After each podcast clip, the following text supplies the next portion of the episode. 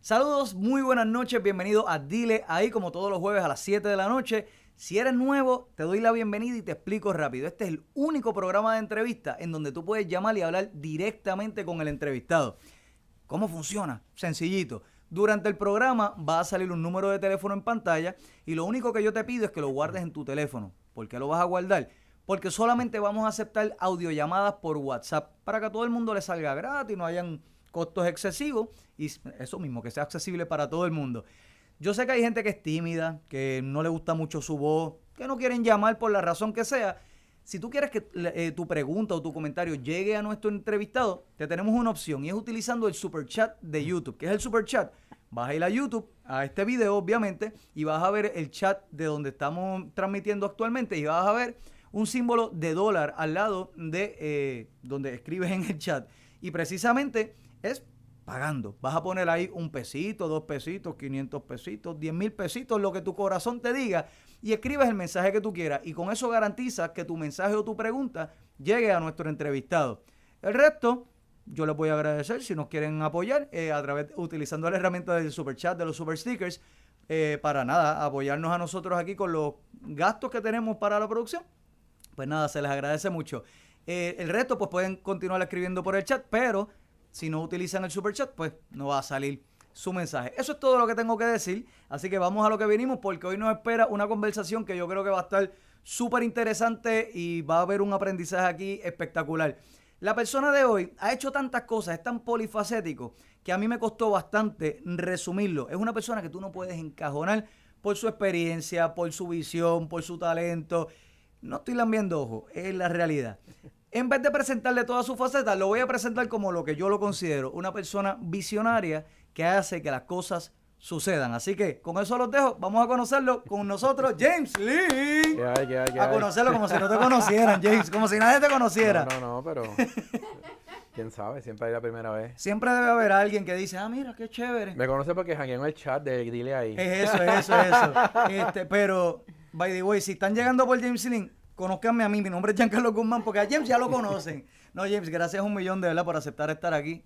Sé que, mano, tienes más compromisos que, un novio el día de la boda. Bueno. Pero, pero estás aquí. No, te, y te lo agradezco genuinamente, brother. Este, mira, me dijiste ahorita que tú has visto el show, así que tú sabes que esto es una conversación, aquí no hay entrevista formal, esto es algo casual. Pero antes de, que siempre lo hago cuando empezamos, voy a mencionar podcast donde te han entrevistado y donde hay información valiosa para que la gente conozca de dónde sale James Lynn, cuál es tu trasfondo, cuál es el, el origin story del superhéroe, ese tipo de cosas. Y eh, tengo dos que genuinamente, eh, hasta para mi research, fueron clave. Así que los muchachos de Nos Cambiaron los Muñequitos, que estuviste con ellos hace un, hace un, tiempo, y Coloquio, que también hay, hay un buen backstory ahí. No quiere decir que no vamos a tocar nada del backstory, pero si quiere profundizar eh, en la historia de James Dean, vayan y apoyen a los muchachos. No voy a tirarlo todo aquí más que para que ustedes vayan. No hay competencia, Corillo, vayan y apoyenlo. James, vamos contigo. Ahora sí, chácata. De la, la... Estás callado, me preocupa, James. No, yo estoy me preocupa. Yo estoy dejándote ahí tranquilo. Está bien, yo sé que sí, porque... te iba a decir, estabas mencionando podcast, pues tienes que haber escuchado bastantes horas entonces de... Hay, muchas, hay muchas. Pero estos dos lo resumen bien, bien, bien. este Y es más de lo de las entrevistas tuyas, porque si me pongo a escuchar los podcasts que tú produces o los que sales o lo que... No, no termino. O sea, no, había que, cuadrar esto para el 2026 y, you know... Lo que dije al principio es real. Este, James, mira, de algunas de las cosas que yo tengo por aquí que tú has hecho eh, ni siquiera los sitios que has trabajado, cosas que has hecho. Profesor, eres profesor universitario en eh, tanto en Ana Geméndez, en Sagrado Corazón, creo que en la UPR también. dos o tres, UPR. UPR, ¿verdad? Escuela de Artes Plásticas y Diseño. Y en la Escuela de Artes Plásticas llegaste a ser director también de departamento. De departamento de Cine y Animación. Eh, EDP University también trabajé con ellos. Eh, en todas. sí, tengo el Sagrado Corazón. ¿Cuál te falta? ¿Qué universidad te falta? Es que realmente he dado clases en la universidad, es que me interesa clase en la Inter. No he dado clases en la Inter, tuve una oportunidad que quería manejar algo allá, pero realmente todavía el tiempo, vamos, el tiempo, no, no tengo tanto tiempo ya. ¿Qué vas a tener con todo lo que yo tengo aquí? A mí no me da tiempo leyendo. Este, sé que eres diseñador gráfico, eh, y diseñador gráfico, diseñador eh, también de, de, lo que es eh, arte 3D. Sí. Productor, eh, creador de contenido porque también haces tus propias cosas, fotógrafo, videógrafo, artista multimedia. Dejar que más yo tengo por aquí, este, nada. Eres todo, eres el, el whole package. Te pregunto, antes de, de entrar en esto, de todas las cosas, ¿cuál es la que tú entiendes que te define y esa que te define es la más que te gusta o te define una en que te especializas más, pero realmente te gusta otra de tus facetas más. Vamos, a mí me gusta mucho la comunicación visual. Vamos a, tratar de irnos por ese, por ese lado. Pero también el ser creativo y el tratar de crear algo eh, que vaya un poquito más allá de la norma, que es lo que, lo que, o sea, cómo me voy a diferenciar o cómo lo que estoy, a, veces ayudo gente, ¿no? Claro. ¿Cómo yo puedo hacer que esto se diferencie de lo que viene, pero que sigamos siendo nosotros los que estamos trayendo a la mesa algo? Y, y pues mucho de lo que yo veo, por ejemplo, en medios tradicionales, y yo no quiero decirle tradicionales, en medios, televisión, radio, prensa, es que lo que hay ahora mismo en televisión cuando yo lo prendo es lo que yo veía en los 70 cuando era chiquito. Sí. Entonces, eh, cuesta trabajo el tratar de cambiar la norma y aunque los que están produciendo para esos medios piensen que están haciendo cosas nuevas e innovadoras, no, no lo están haciendo. Entonces, yo puedo pensar que en un espacio como ese no me sentiría cómodo. Vaya. Por eso la web y la internet, cuando abrió pública, yo vi como que Nirvana, el cielo, eh, se abrieron las puertas del universo ahora para posibilidades. Y para todo tu, el, kit, tu toolkit. Claro, porque entonces si te das cuenta, yo puedo meter ahí sonido, puedo meter ahí video, puedo meter ahí fotografía, puedo meter ahí codificación y programación, porque en los 80 yo trabajaba programación también. Así que yo tengo un espacio donde puedo hacer una expresión total que principalmente es visual, el espacio de la web, ya con el asunto de los años 90 finales para acá, tenemos sonido, tenemos video y tenemos otras cosas que hoy se ven given, se ven normales, eh, pero que no lo habían antes en ese, en ese, en ese layer. Entonces, mi trabajo de, de, lo que he hecho en diferentes empresas desde que empecé a trabajar por mi cuenta, eh, en, el mundo análogo, pues lo puedo expresar completamente en el mundo digital sin pedirle permiso a nadie. Entonces, de todas las cosas que yo hago, pues yo, te puedo pensar que, que, que, sí, la parte visual me importa mucho, la parte de creativa, cómo podemos hacer esto de una mejor forma.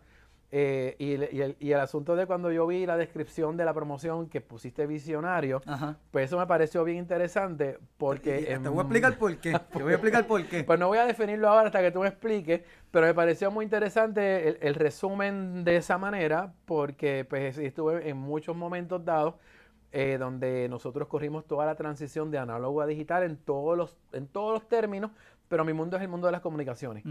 Entonces yo me defino como un comunicador porque si tú ves todas las cosas que estoy haciendo, todo es comunicación. Sí. Todo es comunicación. Sí. y, eh, todos son herramientas de, colaboración con el acto principal que es la comunicación. Comunicar un mensaje que le va a llegar a quien sea, pero le va a llegar visual, o le puede llegar sonido, le puede llegar eh, video, le puede llegar, pero e, es el, el, paquete de cómo cojo una información y la puedo trabajar para explicártela. Definitivo. De la, de la, de la manera que sea. Y, la web me permite hacer eso con una libertad que no lo permitían los medios de antes.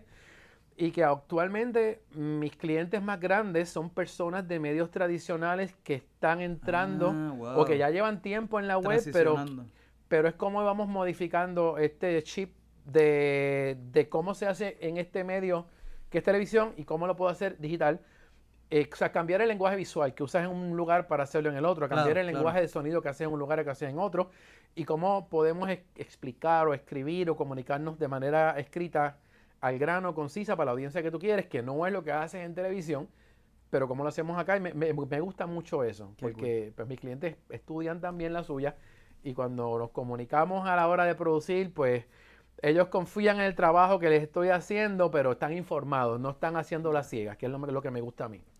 Yo te, bueno, es que hay muchos puntos que yo quiero tocar contigo, pero te digo, de la forma que, que en mi mente yo quiero llegar, llevar el show de hoy, porque quiero aprovecharme de, de tu experiencia y pico un poquito Una consultoría, ajá, sí, gratis, gratis. sí, sí, y para todos ustedes, llamen, para todos ustedes. Esto no se les da todos los días. Esto, si, si lo llaman después les cobra, porque esto eh, ahí hay valor. Eh, es precisamente por lo que dijiste ahorita. Eh, llamémoslo la transición de análogo a digital, pero es has estado en momentos clave eh, de, este, de, este, ambiente, ¿no? Y yo quiero llevar precisamente eh, tu experiencia a, cómo era antes versus cómo es ahora en diferentes aspectos. una de las cosas, por ejemplo, que me llama la atención que estás diciendo es que tus clientes vienen, por ejemplo, de medios tradicionales. E, esos clientes son típicamente qué tipo de formación tienen, o sea, son, son clientes que están eh, produciendo en medios tradicionales o son talentos o las dos cosas. Las dos cosas. Sí, las dos Te pregunto porque típicamente, por ejemplo, cuando ha venido gente aquí de medios tradicionales, casi siempre es talento, o sea, siempre ha sido talento, quedan sorprendidos porque ellos dicen, wow, yo estoy impuesto a las cámaras y me siento y hago soy talento, pi, pi, pi, pi, pi, Lo más difícil que tengo es aprenderme mis líneas o lo que sea y me voy. Ustedes tienen que hacerlo todo. Sea, no sé si, si por esa línea has visto un nicho para atacar que te pregunten, anda, no, espérate, por lo que estábamos hablando de que tú tienes un toolkit muy amplio.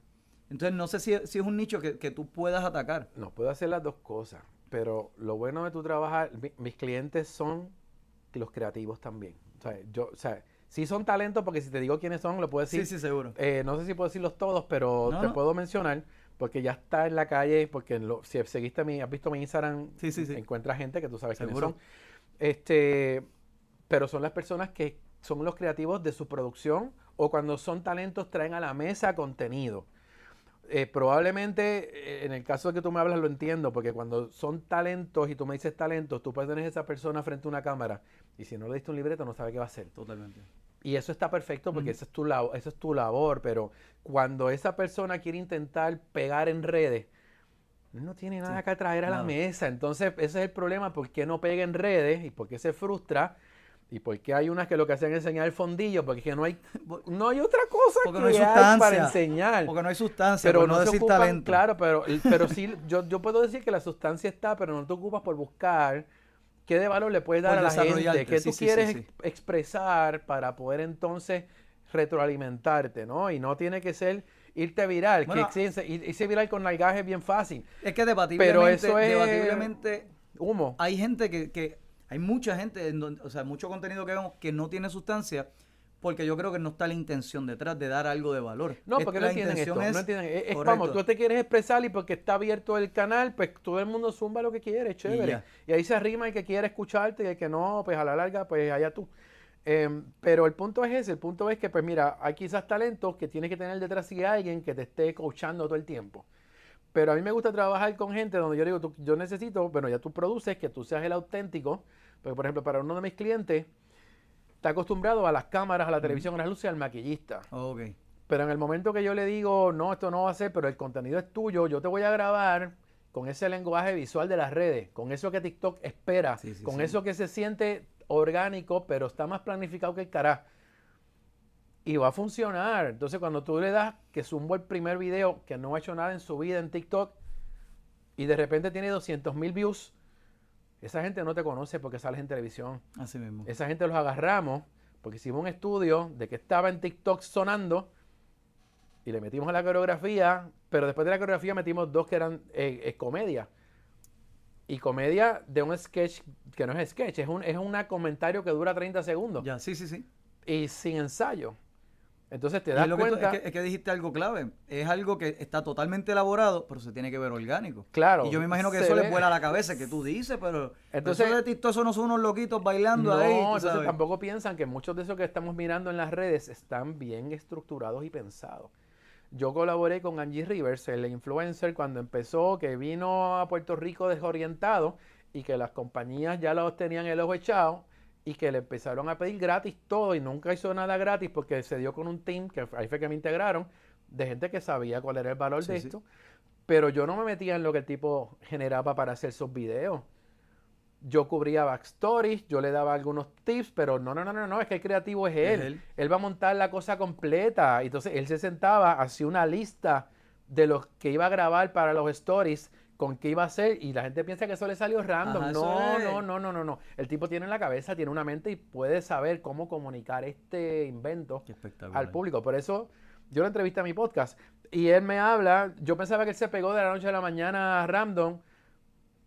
Él lleva seis años haciendo cosas. Eso mismo, eso mismo.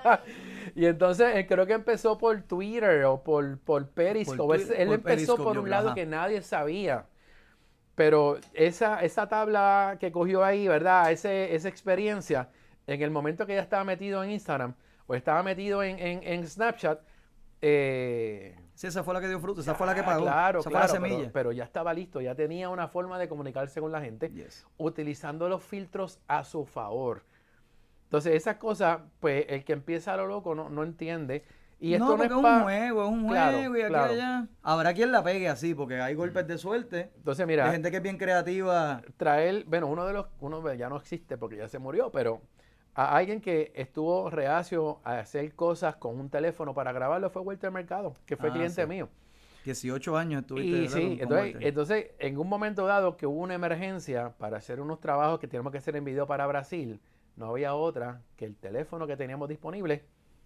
Y cuando él vio lo que se grabó con el teléfono, dije quedó loco. Y Walter es vieja guardia. Por eso, sí, él estaba acostumbrado al montaje, a la Y es, luz. no, y- exacto, y al es, un, es- es maquillaje. un dios del scenery. él sabía. Bueno, de las cosas que más me tripeaba de trabajar con él es que él tenía una biblioteca enorme y yo sé que se había leído todos los libros. ¿Sabes? Los libros, la gran mayoría de los libros eran de actuación, Wow. de, de lo que es performing, que es lo que, que, que es la Sí, base sí, de sí. él.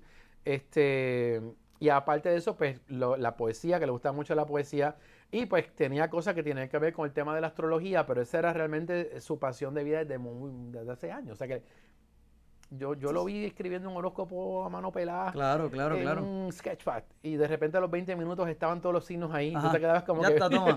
Públicalo. y no era random ni a lo loco es que si tú te ponías a hablar con otros amigos que yo tenía que trabajaban en esto esto era lo que se supone Sí, que se sí, aceptaba es, para es- este mes es- es su craft. Sí, es como sí, decirle a sí, un sí. mecánico, mira, escríbeme algo ahí de cómo funciona un alternador. Tú definitivo esperarías porque es tu craft y sí, sí. y tú entonces era un máster en televisión así que realmente conver- pudimos conversar de, de cómo yo analizaba la manera en que él trabajaba sus programas de televisión eh, y nos poníamos a también a, criticar lo que estaba pasando en el momento desde de los ojos de alguien que sí conoce esto y, y- era bien cool, de verdad, era, era una cosa bien chévere. Quiero entrar, en, e- quiero entrar en eso, pero te debo la definición de, de por, qué, por qué dije el visionario.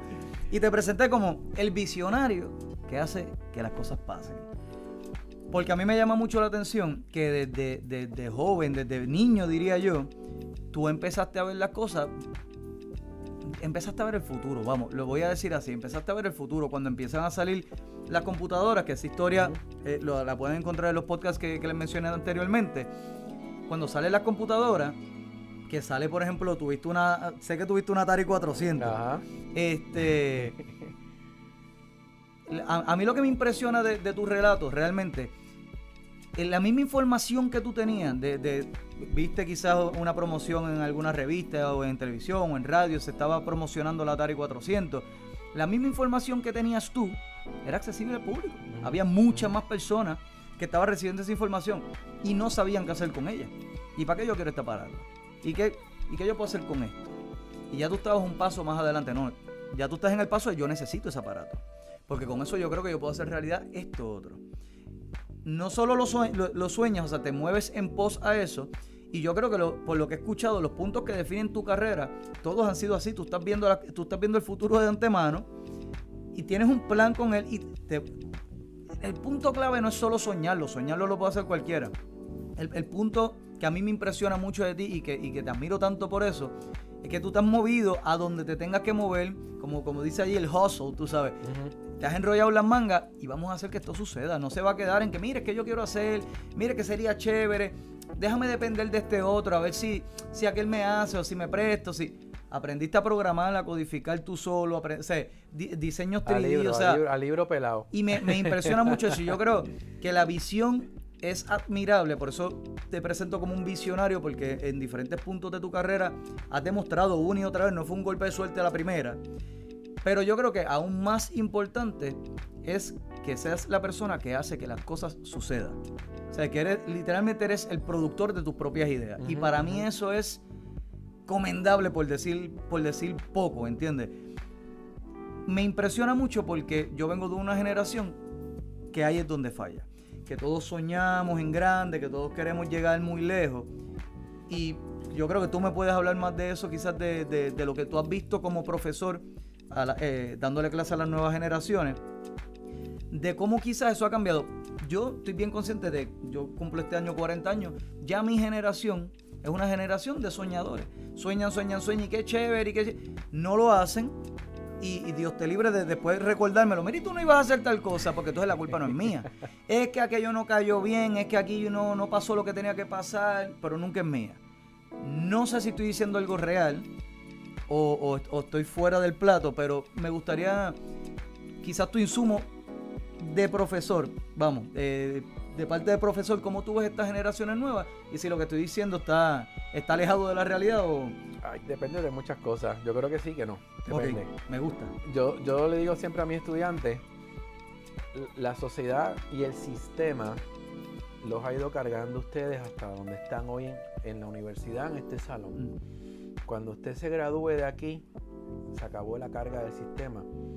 Si usted no está claro en lo que va a hacer, o desde ahora no está metiéndole a esa profesión a la que usted quiere llegar, usted va de aquí a freír papas a cualquier fast food, porque hay espacio para ustedes, es lo más que hay ahí. Entonces, eso es una cosa bien importante porque eh, eh, piensan que yo brinco de un punto a otro y si pude jugar y pasé con D, con C, me regalas notas, yo sigo moviéndome. Cuando yo tenga ese diploma, ya hay algo que me va a esperar después y la vida va a seguir y no es así.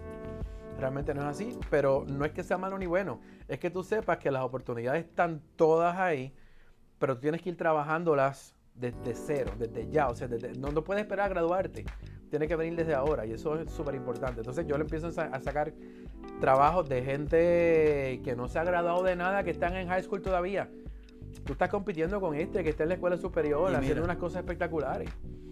Y esto avanza mucho realmente. Así que tú, tú hoy lo que te estoy enseñando en clase tiene valor para tu vida, pero no te quedes en la parte técnica porque eso va a cambiar.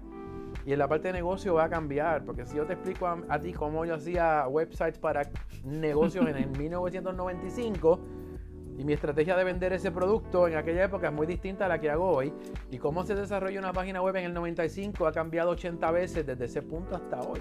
O sea que no me puedo sentar en que yo estudié y aprendí, y aquí me senté y aquí sé, sino que esto se evoluciona. Entonces, sí hay gente que tiene ganas de, pero tenemos mucho ruido alrededor que nos mantiene en la lenta, en la relajada, en la que esperamos A y esperamos A, y por eso es que la gente se frustra, porque no te puedes sentar a esperar A, tienes que hacer que las cosas pasen, tienes que eh, estructurarte. Exactamente eso.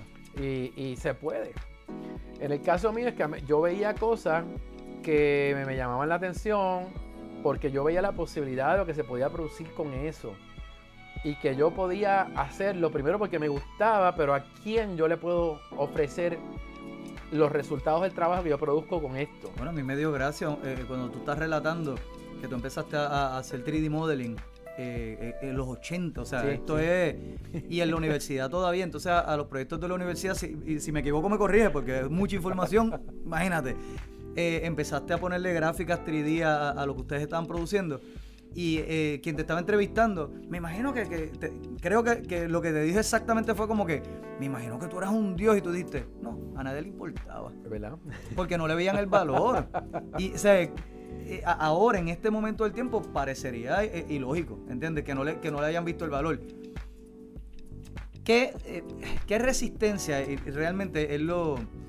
¿Cómo tú has visto la resistencia, esa evolución también la resistencia, no solo de los medios tradicionales, de la masa, de la masa sé que eres una persona que, por lo mismo que ya hemos descrito, siempre está buscando qué, es lo nuevo, la innovación. ¿Has visto como un shift quizás de no, no solo a, lo que hacemos aquí, sino a, la acogida de la tecnología eh, eh, vamos, en la utilización de la gente, o sea, a estar más dispuestos a ellos utilizarlos que a, que a pagar por, porque como antes, a pagar por un servicio profesional, a que otro lo haga, porque, y, y te lo pregunto porque llegar de que en los 80 tener algo tan innovador como eran gráficas 3D y que nadie le viera valor, a que ahora no le ven valor si esos elementos no están, eh, eh, es algo significativo. Pero yo no lo vivo. Eh, ah, mira, hay, dos cosas ahí. Hay cosas a nivel de, cosas técnicas que son eye candy, que no aportan a la comunicación. Y honestamente hay momentos en que yo no voy a pagar por un logo animado cuando lo puedo poner simplemente flat entre el y logo la misma función. y se va y hace la misma función y yo lo entiendo totalmente. O sea, si ese, esa animación va a ir en función de algo que comunica fantástico. Como cuando Popular sacó lo del telepago por teléfono en los 90, que tú veías que salía el telepago y de repente la T era un, era un, era un, el auricular del teléfono que se movía. eso yo lo hice. Se, ah, veía, brutal, se veía brutal. Lo hice por un proyecto que se hizo de, un anuncio de televisión, que trabajaba en una casa productora, trabajando en el departamento de diseño gráfico y le, metíamos la animación también. Y, y eso hacía sentido porque realmente ese logo tenía una animación que le daba sentido al, al, al, al producto. Sí. Pero si fuera simplemente por, producción está y entra, pues mira, ahí no, ahí no hay que hacer más nada realmente. Y no vamos a decirle al cliente que tiene que pagar 3 mil pesos más por eso cuando lo pueden obviar. Entonces yo pienso que todo es si hace falta o no hace falta. El, el acceso que hay hoy al uso de tecnología lo que está logrando es que la gente eh, prostituya sus producciones o su trabajo adornándolo con cuanta cosa. Sí, sí, que a la larga realmente no representa nada si el contenido que estás trayendo a la mesa no tiene un valor que, equipare quizás escapote pintura, pero ahí no hay sustancia y yo lo veo de esa manera. Este, así que yo realmente, bien, la universidad era que no le entendía a nadie, no le importaba nada, esto está cool, pero era bien loco tú llegar a una clase de edición de sonido donde estábamos cortando cinta splicing y montando una producción espectacular a mano pelada, que me encantaba la parte artesanal, pero que yo en mi casa tenía una interfase que yo grababa digital, editaba digital, y lo que tú haces hoy para editar tu podcast en sonido, lo hacía yo en el 87. Y hoy iba a traer la máquina y se me quedó en casa, pero yo tengo la interfase que yo compré. ah, la tienes, la, la, de conectar los instrumentos la cajita esa yo la tengo en casa porque cada vez que doy una conferencia de podcast me la llevo para que la gente se la tripee y toda la cosa. Pero yo saqué de mi bolsillo en aquella época 150 pesos y, lo compré en Miami porque ese verano me dio un viaje a Miami. Fue la tienda que lo vendía, lo compré y, regresé a Puerto Rico a ploguearlo. Y yo manejaba al final de los 80 un grupo de música dance eh, No Wave de la época y ahí metíamos efectos, los, reformulábamos y los exportábamos para meterlo en los teclados. Cuando, cuando tú llegaste con ese invento y la banda que tú manejabas te vio con eso, ¿cuál fue la reacción? No, se lo tripeaban porque ellos estaban, ellos buscaban la parte de innovación y de tecnología en los instrumentos musicales que usaban porque una banda de música No Wave era todo electrónico, tenían Claro, había un bajo y había este, un bajo que era real, pero tenían bajo digital igual, pero el drum kit del drummer era todo full pads y con caja de ritmo. Y el tecladista tenía cuatro teclados. O sea que realmente, y, lo más loco, hablando de equipo y cositas de estas, ellos no tenían instrumentos nuevos, eran de segundas manos. El, el, que, funcionan igual. Eh, claro, pero era bien cómico porque el sampler que usaban estaba mohoso por todos lados. pero, pero, pero está bien, pero funcionaba. Claro, entonces, pero cuántas cosas de segunda mano hay aquí mismo ahora mismo? No, pero yo no lo, pero tú sabes qué pasa, tu programa tú lo, tú lo ves y se ve de calidad con el equipo que estás usando. entonces vemos la cuestión de que el contenido, la música que producía este grupo que yo manejaba, eh, aunque yo veía que era complicado lograr que ellos entendieran cómo comercializar su trabajo, para mí era un palo, era un ensayo, porque yo lo pasaba brutal. Porque realmente trabajaban sí, algo. curando. Eh. Claro, tú pero. Estás jugando igual que ellos. Pero el contenido de ellos era lo que le da el valor. Entonces, aquí tú puedes tener el equipo de segundas manos si tú quieres, pero lo que se, lo que se comenta aquí es lo que le da valor a la gente que está ahora mismo conectado con nosotros. Entonces, eh, yo, ellos me decían, contra, es que fulanito quiere ser parte de la banda, tiene un teclado brutal que el papá le compró pero no es músico porque no estudió. Pues tú es comprar el equipo, no te hace camarógrafo, no te hace videógrafo. No te... Así que. Eh, sí, pues y eso va, va, a tono con la falsa concepción de que. No, es que tengo que comprarlo más caro. Tengo que comprar, por lo menos aquí, no, la cámara más cara. No, entonces, si, tú eres, si tú eres creativo y tú eres, vamos, si tú eres visionario, yo diseño con crayola y papel. Ese mismo y hacemos el trabajo y funciona porque tenemos algo que podemos traer a la mesa. Entonces se siente orgánico, se siente diferente. Oye, lo mismo que dijiste con Walter, fuiste con un teléfono. Mira, by the way, aquí no esperen a que yo les diga que llamen.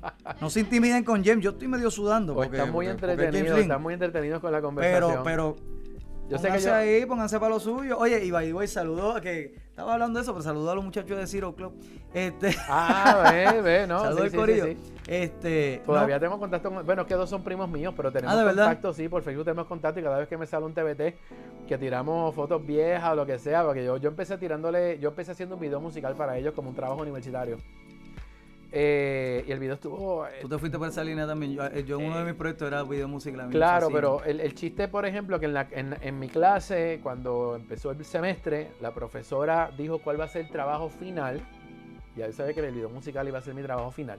y lo primero que dijo fue, no quiero videos musicales. Y hubo otra cosa más que ella mencionó, que mira, yo siendo un estudiante de 20 años, yo estaba claro porque la profesora lo dijo. Porque lo que se hace es basura, los estudiantes se entregaban basura. Pero igual cualquier otro proyecto que te van a entregar, si, si, si lo que trabajan es basura, te van a entregar cualquier otro. Pero lo que pasa es que créeme que, que yo veía proyectos de mis compañeros y me daba pena. Vergüenza ajena, sí, Pero una cosa que yo decía, ¿cómo puede ser? Entonces, eh, yo, yo peleé con la profesora, así fue mi pelea, discusión con ella, porque yo me caí de fondillo que iba a hacer un video musical si no sale bien, usted haga lo que usted quiera, pero yo... claro, el riesgo es que me voy a llevar la F rotunda, eh, no importa. Sí, sí, sí, pero tú estabas apostando a ti. Claro, se hizo el video musical. Cuando yo presento el trabajo, que en aquella época era cinta de video, la profesora ve el trabajo y a los 10, 15 segundos, 20 segundos, 30 segundos yo la miraba y ella estaba embelesada con el trabajo. Pero créame, una profesora que viene de una escuela de documentaria, de una escuela ah, donde, donde realmente se trabaja con calidad. O sea, esos profesores que habían en Sagrado, que eran joyas dentro de la carrera que tú estabas estudiando. Y cuando terminó, ella no podía creer lo que había visto. Le dio rewind. lo vio de nuevo. Le dio rewind. Salió al pasillo a buscar gente para que entrara. Yo ¿Qué era la duración? El video era de tres minutos, sí, de tres minutos. Yo me moría de la risa. Porque aparte de que el video era conceptual, porque mi escuela es MTV. La, mejor escuela para hacer video musical. Yo manejaba un concepto. O sea, yo manejé un concepto según lo que tenía la música, pero no era una traducción literal de la canción, era un concepto. Entonces, ese video tenía cámara lenta. Que eso en la universidad no había cómo hacer cámara lenta. Yo busqué la forma de hacer una cámara lenta casera que quedó espectacular y que en el momento que lo usé quedó espectacular. ¿Qué hiciste? ¿Sembrar frames? No, lo que pasa es que en la época de los 70, 80, el VHS, el VCR tenía forma de hacer cámara lenta, que no era una cámara lenta, era... Ah, ah, ajá, ajá, me acuerdo, sí, sí. Pero tú podías, había un de cámara lenta 2X, que era un poquito más rápido. Y fluía mejor, sí, sí. Y yo cogí otra videocasetera y grababa lo que reprodujo esta que lo cómico era que era generación tras generación de cinta, que eso seguía degradando. pero, el efecto se veía chulo, claro. flow por la misma degradación. Totalmente, totalmente. Usé posterización, que es un efecto que se ven los colores extraños, pero como el tema de la canción era un sueño. Y me llevé a los muchachos con ropa formal, que dimos una caminata de veintipico de minutos a grabar en unas peñas en Fajardo que rompía eh, las olas con instrumentos de la Escuela Libre de Música de Carolina, tocar violines, porque una de las canciones, es una de las partes de violines digitales, pero el primer día que fuimos, los muchachos no me hicieron caso, hablando ahorita de lo que llega tarde, porque tenemos que llegar a la hora que yo les dije al lugar de encuentro para hacer la caminata para no perder la luz del sol. Seguro, para coger el Golden Hour. Como llegaron tarde, llegamos a oscuridad, yo no puedo tirar foto, eh, video en oscuridad porque los colores no se ven. Al otro día regresamos. Y menos con todo el proceso que le ibas a hacer. Y cargando todas las maletas del vestuario, ah. de los instrumentos, pues, nos fuimos como mismo llegamos. Y al otro día volvimos otra vez, grabamos. Pues tenía eso, cámara lenta, tenía este video 3D, porque entonces mi propósito era presentar la banda en el coro. En el coro estaban ellos todos tocando instrumentos el con un era, green screen y el logo de ellos dando vuelta en 3D en el green screen. Y esa era la parte de presentar la banda. ¿En qué año, James? ¿Ah? ¿En qué año? En el 89, 89, 89. Que, pero como producto universitario, inclusive Sagrado hizo una cuestión en el 92 que me llamaron porque el video lo seguían pasando como demo en las clases. Es que se iba a las pescosas con MTV porque lo que se estaba haciendo era, eso. Era eso. Entonces he hecho, en, hecho en Super VHS porque yo no quiero usar las betas de la universidad porque eran menos calidad que Super VHS. Pero como quiera yo tenía que transferir todo a tres cuartos porque las editoras de la universidad eran tres cuartos. Claro. Sí, sí, pero había un máster en tres cuartos que estaba bien chulo y era el que se usaba para, para demo, ¿no? Eh, pero nada, el punto es ese. El punto es que mi escuela era una escuela que no era ver televisión del show del mediodía. Mi escuela era lo que estaba pasando afuera porque yo tenía cable TV, pero yo estudiaba mucho los videos de MTV que eran conceptuales, porque realmente creaban unas historias que eran una película de tres minutos. Sí, sí, sí. Y en los 90 explotó más la conceptualización de, en los videos musicales. Sí, pero ya en los 90 empezaron a meter gente bailando en estudios. ya empezaron a meter otras cosas que ya no es llévame en una película y en un viaje mental era realmente, era otra cosa. Entonces ya en los 80 cuando salía una, una nueva canción al mercado, la canción no rompía en radio, rompía en MTV. es, cierto. En MTV. Es cierto. Al revés, empezaban a llamar a la emisora, voy contigo ahora, no te vayas. empezaba a llamar a la emisora para que pusiera la canción del video que yo vi. Porque era, esa era la forma. Exacto. Ahora, si ¿quién me habla? Dile ahí. Hola, es Denis. Denis Collazo Cañizares. prepárate, porque ahora vienen las verdaderas preguntas. Vamos a ver, vamos a ver. Ahora sí. Denis, ¿todo bien? Todo bien, ¿y ustedes? Bien, bien. Aquí entretenida, entretenida con ustedes. Yo tú sabes que yo no me callo, así que aprovecho ahora para descansar un ratito y el micrófono es tuyo, mete mano. Hola James, te quería hacer una pregunta, bueno, dos preguntas. Este, la primera es que yo, yo estoy trabajando pues, remoto y va a ser así por el resto de mi vida, parece. Y pues me entró la curiosidad de tener otro negocio por el lado, ya que puedo manejar mi tiempito mejor. Y quería saber si me puedes dar cinco tips de cómo tener una página web que sea efectiva. Ya rayo, eso está. No, es, no es que esté complicado. Pero el punto de una página web efectiva realmente que la página web es un instrumento de venta. Y tú tienes que decidir si tú vas a vender full tus servicios, pero tú tienes que, tú eres, si tú eres la cara de este negocio, tú tienes que también estar protagonizando ese espacio. Entonces, la página web no es un brochure, la página web es un marketing tool completo. Así que la, primera opción es que tú lo veas esto como un esfuerzo de venta. Que cuando las personas lleguen a tu página, ese llamado a la acción para que se comuniquen contigo para los servicios tiene que estar bien accesible, bien fuerte y las imágenes que uses sean provocativas, que cuando tú te proyectes, te proyectes como la, profesional que, que, que, tú quieres ser, ¿no? Este, porque no puedo decir si lo eres o no lo eres, pero tienes que crear esa percepción para que quien vea la página sienta confianza en lo que está mirando y te llame. Pues la gente va a hacer clic contigo si sienten que hay confiabilidad en esta persona, aunque presentes proyectos. Esa parte es importante. Este, el asunto que no es directamente con la página, pero debe haber un canal donde la gente se comunique contigo rápido, una llamada telefónica un chatbot no me gustaría porque eso es medio impersonal, a menos que tú de verdad vendas algún tipo de producto que sea diferente. No sé cuáles son tus servicios, pero tiene que haber una respuesta bastante rápida cuando alguien te pregunta o te dice algo, o sea, que le facilites la cosa a, la gente. Debes tener fotografía que se vea lo mejor profesional posible, que no sea algo muy random, tiene que ser todo bien pensado. Eh, quien te escriba, o si tú lo escribes el copy, la información que esté escrita, tiene que ser corta y al grano y que esté súper correcta. Y, verificar si te conviene que esté en inglés o esté en español. Eso es otra cosa que yo creo que es crucial. Y branding, que ese, esos colores, esa imagen que tú utilices tuya, sea across the board en todas las redes sociales. Y las redes sociales son el lugar donde tú vas a tirar la caña con el anzuelo y pesca gente para el website.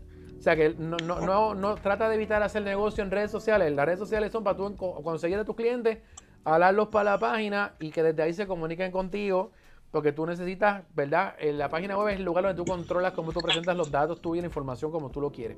Eh, las redes sociales, yo digo, es la plaza pública. Ahí tú pasas con tu carrito y piña y coco a ver quién quiere. Y el que quiera, prueba, pero si te gusta esto, te vas entonces a mi página, que ahí tengo toda la tienda, es tu página. Así que no sé qué servicios tengas, pero yo me iría por ahí y estudia quiénes más están haciendo esto en el mercado porque la única ventaja de ellos no es que te copies, pero es que tú veas cómo ellos le hablan a sus clientes. Para ver si tú puedes aprovechar un poco esa iniciativa que ellos ya tienen por la experiencia que tengan. Si es en Puerto Rico, Puerto Rico, pero si puedes ver que hace gente en otros lugares también, para que entonces logres encontrar quizás alguna guía de, de mano en este ambiente donde yo trabajo, como una amiga mía de Realtor, que es Realtor reciente, eh, yo no te puedo decir que escribir porque yo no soy Realtor, pero hay un montón de gente que te puedo decir que son buenos comunicadores en el tema de vender casas y te voy a decir, búscate a este, mírate a este y tú con el conocimiento que tienes como profesional, mira cómo tú puedes definir entonces esa forma en que le quieres hablar a esos potenciales clientes. Y bueno, una página web, que bueno que lo pregunta, eh, sigue siendo el instrumento clave para todo el negocio donde quiera. Hasta para nosotros los que creamos contenido, que, que, ¿verdad? Eh, un canal de YouTube puede crecer solo, pero para cuando yo ofrezco servicios, yo necesito un website donde yo presento realmente quién soy, qué es lo que hago y controlo el, movimiento ahí. Eh, eh, si quieres más información, se paga por eso, porque ya, ya con eso lo que falta es que te monte el webpage. Exacto. No, gracias, gracias, muy útil. Digo, tenías otra pregunta, no sé cuál era, pero. Mira, ah, mira, eh, podemos moverlo para Patreon, este James, y nos dividimos lo que hagamos en Patreon con la información que tú acabas de dar. Bueno, yo no, fíjate, pero yo, de, las cosas que son, yo, yo soy de los que piensa que si estoy en una industria y quiero que la industria se mueva para adelante, es bueno compartir lo que uno conoce. Y claramente, si uno quiere ya una cosa más eh, dirigida, eh, pues, mano, sí, se cotiza un poquito y entonces yo te coacheo, te ayudo, o te... Sí, ya algo eh, tailor made, Sí, o sea, sí, ya claro, algo claro. hecho a la medida. Pero es importante que cuando la gente arranque, para que no se frustre, tiene que arrancar informado. Y a veces en, la, en este ambiente hay mucha gente que no sabe lo que está haciendo, pero son buenos marketers y desinforman con, con talleres. Te dan un taller y es un despelote el taller y tú piensas que no te valió mucho o seguiste los pasos del taller que no sirven para nada. este Y te lo digo yo porque doy clase en la universidad donde viene gente a, coger un curso conmigo sobre redes sociales o sobre producción de podcast y han cogido tres cursos de whatever que están dando talleres y, ¿A qué- a qué se y aterrizan acá porque y cuando empiezan a ver lo que yo estoy hablando contra yo que pagué 200 pesos yo que pagué mil pesos por un curso yo que pagué y estas cosas no nos las dijeron no entiendo yo sé que esto pasa y no pasa en mi industria pasa eh, a- across Sí, the board en sí. donde quiera Sí, lo que pasa es que este es lo que está trending ahora y vamos a atacar esto ahora con Pues eso mismo talleres, seminarios, Sí, audiolibros. sí. Es como dicen por ahí, eh, pr- primero te venden el libro y después lo escriben. Te voy a enseñar a publicar un libro, porque ¿y cuántos libros te has publicado? Uno en Amazon. Así diablo, ya tú eres experto publicando libros. Tienes un taller montado, diablo. ¿Cómo hacer tu podcast? ¿Cuántos podcasts has hecho? El tuyo, que llevas dos meses en, en. Tengo esto, dos, episodios. Sí, ah, este taller de podcast va a estar espectacular. No, y más allá, eh, si te ve- o sea, si, si es muy bueno para ser realidad, seguramente lo es porque muchas veces te venden no solo cómo hacerlo, Son buenos marketers. son buenos marketers, Claro. cómo hacerlo y que sea exitoso y no sé qué, no sé cuánto. También la, la gente tiene la culpa, mano, hagan la asignación, chequen a ver lo que tú estás diciendo, quién, quién es esta persona. Oye, pero si tú te metes la pastilla para rebajar y no quieres usar una vacuna, Así mismo, es así porque mismo. hacen hacen- los pastilleros son buenos Sí, sí, sí, sí, marketeando. sí, sí, sí. yo yo prendo el televisor los domingos por la mañana para ver las pastillas de Y la diabetes. En radio, porque es en que radio el tienen el marketing- bloque completo. el marketing está bueno que yo aprendo. Yo aprendo de sí. Yo, yo no voy a caer en ese pescado, pero es que me encanta cómo manejan ajá, todo. pero, ey, eh, mira cómo te está vendiendo esto. Espérate, déjame. No, idea uno coge de, de quien sea. sí, sí. O- oye, Denis, gracias un millón por la llamada y, y por la pregunta. Pues, oye, Corillo, by the way, como hizo Denis, eso mismo es lo que tienes que Mira, hacer. me falta una. Sí, faltaba una. Falta un- Todavía tú estás ahí. Ya. ¿Qué tú haces ahí todavía? No, zumba, Ya zumba, mala mía, pensé que te habías ido. Es que tú sabes que Dolly aquí tumba a la gente, muchacho. Dolly es así, de echarle la, la culpa a Sí. Dolly se pasa tornándome. Sí, eh, parte de algo habrás hecho. ¿Cuál es la segunda pregunta? Lo que quería preguntarle era que cómo él se educa en la parte tecnológica, ya que como parte de su trabajo él tiene que estar up to date con la tecnología. Y si él tiene un equipo que lo instruye o él es autodidacta y empieza a buscar información, por ejemplo, ahora que Instagram tiene lo que es los lo que son los reels, cómo usarlo, cómo es efectivo y toda esa parte. Mira, sí, soy autodidacta. Cuando yo compré la primera computadora, tú comprabas la computadora y la computadora podías comprar juegos o podías comprar un word processor o una hoja de cálculo que a un nene de 13 años ni le va ni le viene. Si yo quería que algo pasara con esa computadora más mágico, había que aprender a programarla. Y la única opción en el 1982 era comprando libros o suscribiendo. Yo estaba suscrito a una revista que tenía temas de programación y demos de programación y uno codificaba y aprendía y jugaba. Realmente uno tiene que aprender por su cuenta. En el caso de que sí yo estudié comunicaciones, pero lo que yo tenía en la universidad no se, no se comparaba. Mira, mira, ese parecía el Atari 400 que yo tenía. Ahí Esa lo misma, tienes. esa es la Atari Sí, 400. esa misma es. Eh, está- hay, hay un monitor bonito, yo lo pegaba a un televisor porque yo no tenía chavos por monitor. Pero en, en esa máquina yo aprendí a programar videojuegos y yo logré programar tres videojuegos básicamente completos. Eh, de lo- vamos, un Breakout que era de la época, una versión mía de Space Invaders, eh, etcétera. Pero también hacía otras cosas. Yo programaba música, hacía un montón de cosas. Pero sí, era autodidacta eh, porque entendía, me gustaba, buscaba. Eh, cuando venimos al mundo de las comunicaciones, pues mira, yo aprendí a editar video digital comprándome una máquina que yo le podía pluguear un micrófono, un instrumento musical, pasar la data y empezar a cortar y pegar, inventar, pero en la universidad no me estaban enseñando eso. Eso lo está y no había Facebook, no había YouTube. No, no había ni un foro que... Tú, no, tú abrías el programa, había un manual hecho a mano, fotocopiado por el que se inventó el software, y con tres o cuatro cosas tú empezabas a trabajar. O sea que, que sí, en ese caso fue de esa manera. Eh, diseño 3D, en los 80 venían software para animar 3D en una computadora como la que estás viendo ahí, no, un poquito más avanzada. Yo compré una Atari ST, que es una máquina de 16 bits y todo. Y sí, me senté con toda mi calma a aprender a usar el programa y aprender un lenguaje de programación, porque para que se animaran las cosas, había que programar para que todos los objetos y todo lo que tú te inventaras se moviera y hiciera algo. Así que sí, fue así.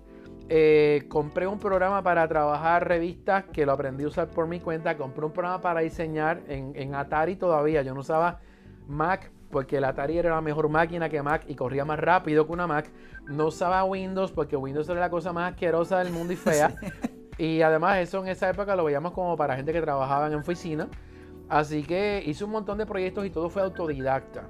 O sea que sí aprendí fotografía en la universidad, sí aprendí a manejar una cámara profesional en la universidad, aprendí a editar video en la universidad manualmente, pero toda la parte digital fue trabajando, comprando las cosas y, usándolas.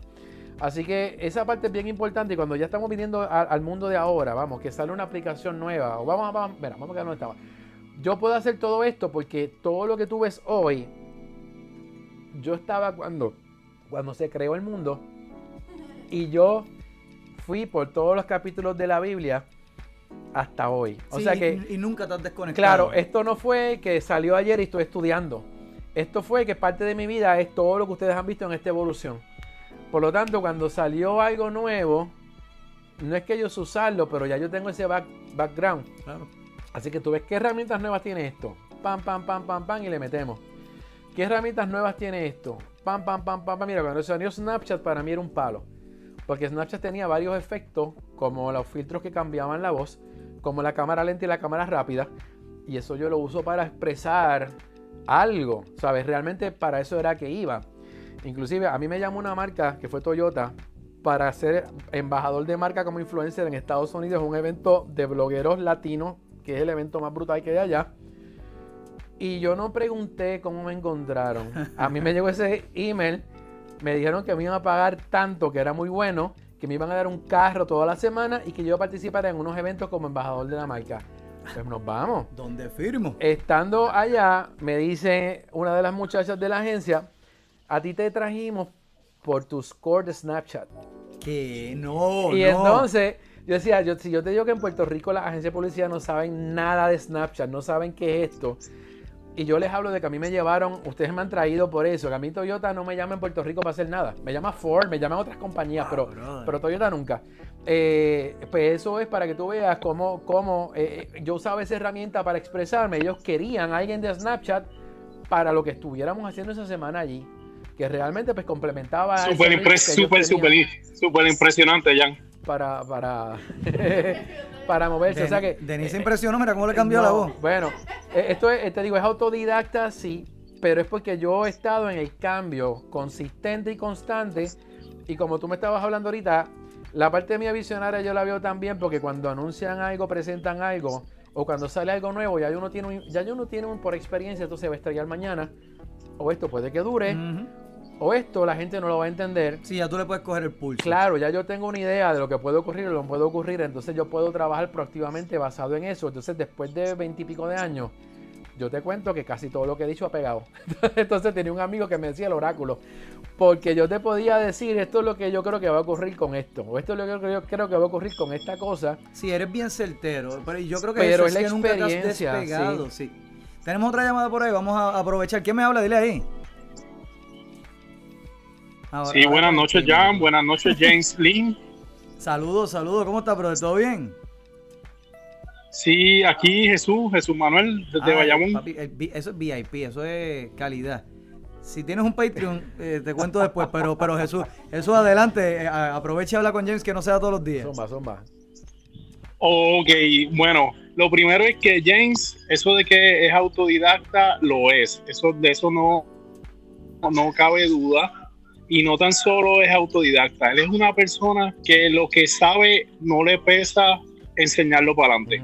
Es una persona sumamente accesible, eh, le gusta compartir y eso hoy en día en ese ambiente profesional no se ve mucho. O sea, somos muchos los que, lo que admiramos esas cualidades. Definitivo. Y entonces, una de las preguntas que me gustaría hacerle es, ¿cuáles son en el ámbito profesional? ¿Cuáles son las tres personas que más él admira? Uh, Qué difícil. Sí, no, está complicado. ¿Tú sabes por qué está complicado? Porque yo he trabajado con muchas personas que son todas muy buenas. Entonces, yo, yo tengo, yo tengo, por ejemplo, yo estoy trabajando ahora con, un podcast que se llama El negocio del entretenimiento. Eh, la persona que es conductor de ese podcast es un productor de eventos en Puerto Rico que para mí es un tipo que es espectacular. Ya, espectacular. Solo, no solo porque es el productor de eventos, pero este flow que tengo yo ahora, él también lo tiene.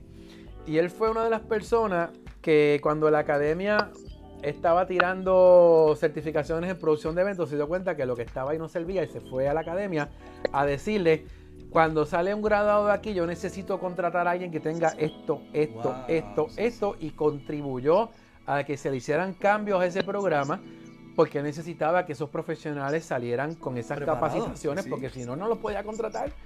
Que fue lo que yo hice cuando fui a dar todo un, todo un visionario.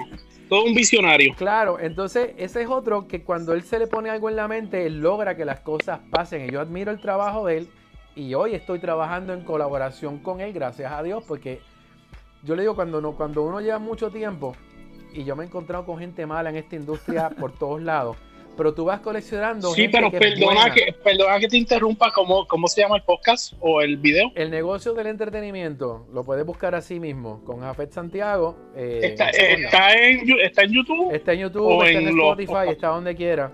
Eh, y ese es un case study. El negocio del entretenimiento, sí, me Sí. lo vas a ver es, un, es como un de estos amarillo, los tunnels y el, Sí, amarillo los tunnels, sí, sí eh, no, no hay otra cosa. Es más, salí de una grabación de allí para caer aquí. este, pero el punto es ese, el punto es que e, ese es uno, es uno de ellos. Eh, déjame ver qué más te puedo sacar así de la mente. Es que yo tengo mucha gente, yo digo, tengo una colección de Pokémon buenos en mi, en mi Facebook que antes los tenía en mi, mi, ¿verdad? mi directorio telefónico, pero ahora, ahora, están, sí, ahora están en, en, en, Facebook, donde son personas que Te entiendo perfectamente. Y, y, que voy siguiendo lo que ellos hacen. Entonces, eh, y tengo otros que no tienen que ver con comunicaciones, que hablan de empresarismo, que hablan de vamos, de, otros temas que son parecidos a, lo que yo hago también, pero que son gente que poquito a poco yo puedo aprender de lo que ellos hacen. Así que si yo no, si quiero, si me pongo a mencionar el nombre, me voy a dejar sí, afuera. Pero si tú tienes. Me imagino que uno, uno de los que admira, me imagino que uno de los que admira es Gaby de GW5. Pues el punto con eso es como tú tienes una persona que logra empezar a trabajar lo que a mí me gusta, que es el lenguaje de web, el lenguaje de las redes sociales, el lenguaje de internet. Yo estudié cine y estudié televisión, pero como mi escuela es en TV, yo trabajo en lenguaje arriesgado. ¿Aquí en Puerto Rico o en Estados Unidos? Pero te puedo presentar un proyecto que funciona también en televisión y lo puedo reformular para las redes. Claro. Por ejemplo, cuando a mí me llaman a hablar de tecnología en un canal de televisión, yo conozco cómo tengo que trabajar un tema para el canal de televisión, para el programa donde yo estoy y para los tres minutos que me van a dar y agarro el tema y me lo llevo para las redes sociales y es el mismo información, pero mi público es diferente aquí.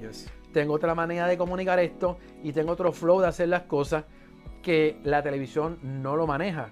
Pero yo puedo trabajar el adaptar. Entonces, lo que estamos haciendo aquí en GW5, que, que yo sé que aquí se trabajan proyectos que se usan para cualquier medio, ya sea en anuncios, ya sea televisión, ya sea lo que sea, pero se pueden trabajar proyectos que se trabajan full para lo que es web, para lo que es redes, y aquí todo, lo, todo lo que se está produciendo aquí, que yo lo sigo, eh, son, son proyectos que son exitosos. Pero también hay contenido, o sea, aquí no es solamente el asunto, pero que se abra la puerta para crear un conglomerado de, de, proyectos como los que se hacen, que la fórmula no es nueva, pero es una fórmula que trabaja. Entonces, en este medio, aquí todo el mundo se ayuda yo, yo porque estoy aquí metido, porque yo, aunque tú no lo creas, a mí me gusta el flow del programa. Ah, muchas gracias. Por el asunto de recibir las preguntas, recibir las cosas, y cuando yo le he presentado tu trabajo a gente de los medios, no lo pueden creer o no lo ven, O yo le digo, este tipo tiene que haber estudiado comunicaciones o no sabe me de hagas esto. llorar aquí. No, no, no, es O que es así. Me tienes nervioso por estar ahí No, sentado. es No me así, hagas es así, llorar. así. No, oye, no, muchas gracias. Fuera de vacilo, muchas Pe- gracias. Pero es así, es así. Entonces yo después me fui a buscar videos tuyos en tu canal viejo para ver por dónde empezó esto. Sí, sí. Que Que, no ya, tiene- de, by the way, no se consiguen por un cambio que estamos haciendo No, ahora. por eso, pero que tampoco tienen que ver con lo que tú haces hoy. Mm, Exacto, no. Es- esos ya no se consiguen. Claro, pero qué bueno que los vi. Ya están, Sí, sí, están- sí. están extintos. este, Ya eso se fue. El Pero- que no los vio, ya no los vio. no, por eso, pero el punto, el punto es que, que tú estás aquí hoy porque llevas 5, 6, 7 años Seguro. Sí, ya y ya seis, tienes una calle que es normal lo que estás haciendo, porque ya tú entiendes el lenguaje de lo que estamos haciendo. So, es eso, es como, es como brincamos de un punto, como brincamos a otro, y, y yo creo que esa es la, la parte interesante. Aquí se está produciendo pensando para el medio en donde se está consumiendo Correcto, esto. Correcto. No queremos creernos televisión, no. No, somos, no queremos ser televisión tampoco. No, No, queremos no, por eso es que esa no es la idea tampoco. Pero entonces ahí es donde está el problema. Cuando el quien hace televisión quiere hacer esto y no le sale. Porque es que aquí no miramos las cosas en, este, en esta perspectiva. Aquí no miramos las cosas en este, en esta, en, ¿verdad? en esto. Eh, y está bien que tu produ- producto sea documentar algo, pero no te pienses ir viral porque es que esto no es el tema, no es, no es lo que la gente está buscando. Correcto. No es el norte, sí, no es el No, norte. no, no. Entonces, No, y, y en algún momento dije, oye, y, gracias a un millón Sí, Jesús claro, por la llamada y por el apoyo, hermano. Este, ¿qué te iba a decir? Ajá. por esa misma línea, en algún momento dijiste, cuando empezó esta ola de canales o cadenas, por ejemplo, este, lo hizo, bueno, lo hizo Guapador, lo hizo Liberty, lo hizo un par de personas que buscaban creadores de contenido independiente para rellenar espacio, pero entonces te lo venden como que, oye, vienes para televisión. Ah, no, no, no. Y me encantó que en algún momento tú lo dijiste. es que no deberíamos ni siquiera, porque lo vemos como un premio, hey, voy para televisión. No deberíamos ni siquiera eh, estar pensando en ir para allá. Ellos deberían em- empezar a moverse Es que esa es la parte nosotros. cómica, Y si fíjate. vamos para allá, que nos den el valor de, de lo que estamos produciendo, Fíjate- porque eh, tú eres el que no tiene espacio para llenar. Fíjate como yo te, te dije ahorita, yo estoy trabajando para clientes que son gente que está en televisión, Yes. que están buscando estar en internet. Esta es la meta de ellos. Sí, sí, sí. Entonces, ¿cómo tú que produces para internet te crees que tu meta es ir a la Y la televisión? Claro, lo que pasa es que en la televisión te van a dar un contratito, te van a dar unos chavos, y eso está interesante. Yo pero, creo que es más, la gente siente que los valida. pero es que, yo eso, creo no, que es una- es eso. eso no valida nada. No, yo creo que no. Porque si tú te pones a ver la televisión, la televisión está llena de gente que trataron de pescar de la internet, que no funcionan en televisión, y por eso el programa se cayó a las dos semanas, no, el programa desapareció del aire, que pasó, ha pasado muchas veces con influencers que han tratado de llevarse a la televisión, no sirve. En radio pasó igual. Por- claro, porque no funciona, no, no, primero que no, no conocen el medio, un influencer no sabe navegar en esas aguas. Y segundo, eh, el que esté escuchando no está esperando esa porquería. Definitivo, no, definitivo. No, y, y cuando Sí. haces el brinco, mucho, pasa mucho, cuando haces el brinco mm, de, vamos a llamarlo medios no tradicionales, alternativos, no digitales, como tú quieras, allá, precisamente, wow, eh, eh, yo lo veo, es muy restrictivo. Y lo que hizo que, que la gente se pegara a ti, ¿sabes lo que te digo? Lo que hizo que tú llegaras a la gente y que les gustara, lo tienes que dejar a un lado. Entonces, no va a durar, no solo porque no lo saben manejar, es que te quitan la esencia de, de lo que a la gente le gustó No, en no, y tú hablando con él es por R, comiéndote las S. Eso en la televisión no sirve. Eso no. Entonces, Eso, aquí- aquí se sí. van a. Claro, aquí entonces lo que te da la ah, pero que sí le gusta a la gente en las redes. Sí, pero es que tú en televisión le estás hablando a las abuelitas. Así es. Tú no le estás hablando de, ah, pues si tú quieres que tu abuela te aplaude en su casa, pues vete para la televisión. Seguro. Pues yo también le estoy, yo también mi programa se lo tiro a uno de los, a uno de los canales de estos whatevers. Y yo sé que yo le estoy rellenando espacio, yo no le estoy cobrando, yo, yo sé que yo lo que, yo- eh, o sea, ellos me deberían pagar a mí por yo rellenarle el espacio de, la, de la ronda esa de, de- de- de programas. A mí no me interesa ganar nada, En yo allí. GW5 hay, hay programas también que pasan. Yo lo he visto allí mismo, sí, están en el mismo sitio. Sí, sí. Todos los tiran en el mismo zafacón. es en el mismo lado, es en el mismo pero, lado. pero el punto es que yo no, yo no, yo no, bueno, a mí me llamó esa gente por un lado porque yo, porque había competido, un competidor auspiciándome. Ay, por favor. Ustedes me están pagando, fue lo que yo pregunté. Pues yo de- pues no, no pongan mis programas Correcto. hasta que no se me acabe el contrato con el supuesto competidor. Y si no quieres que lo renueve, auspíciame.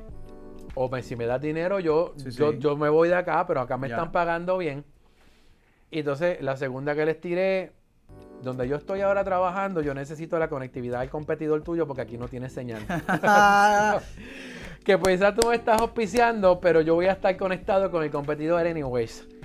Sea, que realmente pues, tenemos, cuando uno, cuando tú blogueas de tecnología y blogueas de estos temas, yo te tengo que dar mi opinión Definitivo. sí. por la experiencia. Sí. Así que yo sí puedo tener un sponsor, que quizás no sea el mejor, pero yo vamos a torear el asunto y vamos a manejar la situación como mejor queramos. Pero en un momento dado, pues uno tiene que jugar con la Bueno, es que tiene que ser credibilidad. beneficioso para los dos. Claro, claro. O la Y- gente y- viene un sponsor y se vuelven locos y No, y, renuncian mano, y, a- está, y está perfecto. Pero Venden a la cuando- mamá, ¿tú me entiendes? Y tú dices, no. ¿Qué dice por ahí? Deja ver. Me preocupa. Hey, que, que también ha- que hablemos, habemos abuelitas que No, nos gusta el contenido de las redes. Ojo, no, yo no, sí, sí, yo no cancelo eso. Y mira, cuando muchas personas me dicen que en las redes no hay gente mayor, es totalmente falso. Totalmente falso. Sí, pero, pero eh, no es mutuamente excluyente. Que en las redes haya gente mayor, claro que las hay. Pero que en los medios tradicionales, la demográfica Claro, la eh, son abuelitas, son eh, eso es una muchas personas mayores y tú lo puedes ver en los programas de televisión. O sea, A mí, me, a mí me gusta mucho tu forma de operar y, y tú llevas ese mensaje donde vas porque es la forma de operar que a mí me hizo unirme a Gaby y al network de GW5 que él está creando. Eh, eh, tu madre TV, nosotros producimos y lo que sea. Pero, ¿qué me hizo a mí? Y a- me lo han preguntado, ve acá, si, si Gaby no te produce los programas y los haces tú, GW sí. ¿Tú sabes por qué? ¿Qué es lo que me llevó a mí a, pertenecer a GW5 Network? La misma visión que tú tienes. Vamos a ayudarnos. Si queremos crecer la industria, si queremos que esto despegue y nosotros echar para adelante, tenemos que echar para adelante la industria. Si, o si yo gano, ganamos todos. Si el otro gana, gano yo. Compartimos esa misma mentalidad y, es bien raro encontrarlo, que es lo que dijo Jesús ahorita. En esta industria tú lo sabes, eh, lo que, lo que prolifera, es, lo que abunda es el, truco, muchas no, veces. No, no, mira, yo, yo puedo estar, por ejemplo, cubriendo eventos de tecnología en la calle. En la calle y afuera. Yo estoy afuera en un CES y un colega de Puerto Rico me dice, vamos a ir a grabar a tal lugar, acompáñame. Yo sé que el acompáñame viene porque quizás necesitaría ayuda. Seguro. Entonces, pero me dijo, te voy a presentar al director de mercadeo de LG. Yo no lo conocía. Pues vamos allá, dando y dando. Sí, Cuando seguro, yo veo que le va a entrevistarlo, poniendo la cámara y vamos a hablar con ese escándalo, yo saqué de mi bulto el micrófono, saqué las luces, le monté todo y le bloqueé el tráfico, graba. A mí me pesó el tener que ayudar al supuesto competidor. No, es un colega. Correcto. Es un colega que yo necesito que él se vea bien también.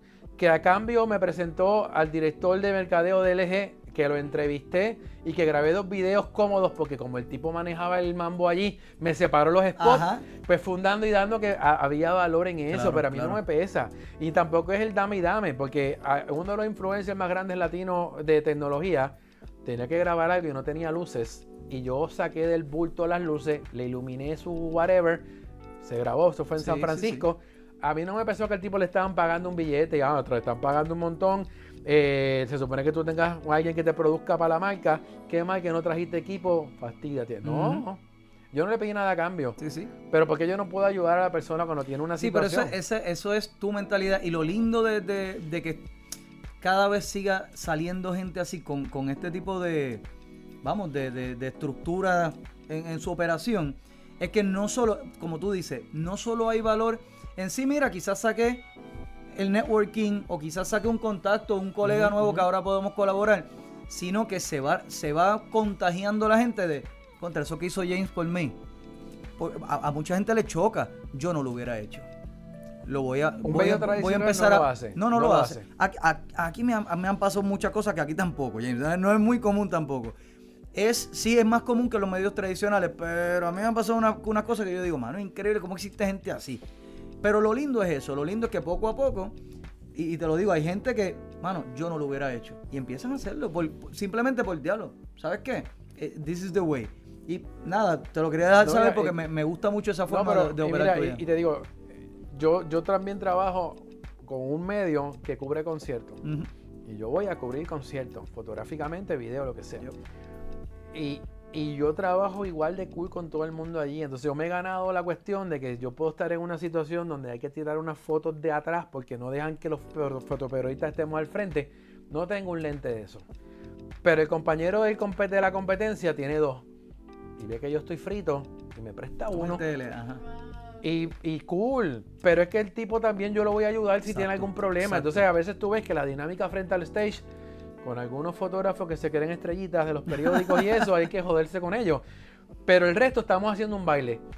Ahora tú cubres del frente, yo me muevo para atrás, yo voy a tirar foto, que dale, tira la foto. Ahora nos movemos para este lado y estamos todos bregando, como no nos bloqueamos la, el stage, cómo logramos que cada compañero logre el tiro de acá, logre el tiro de allá y se pasa cool.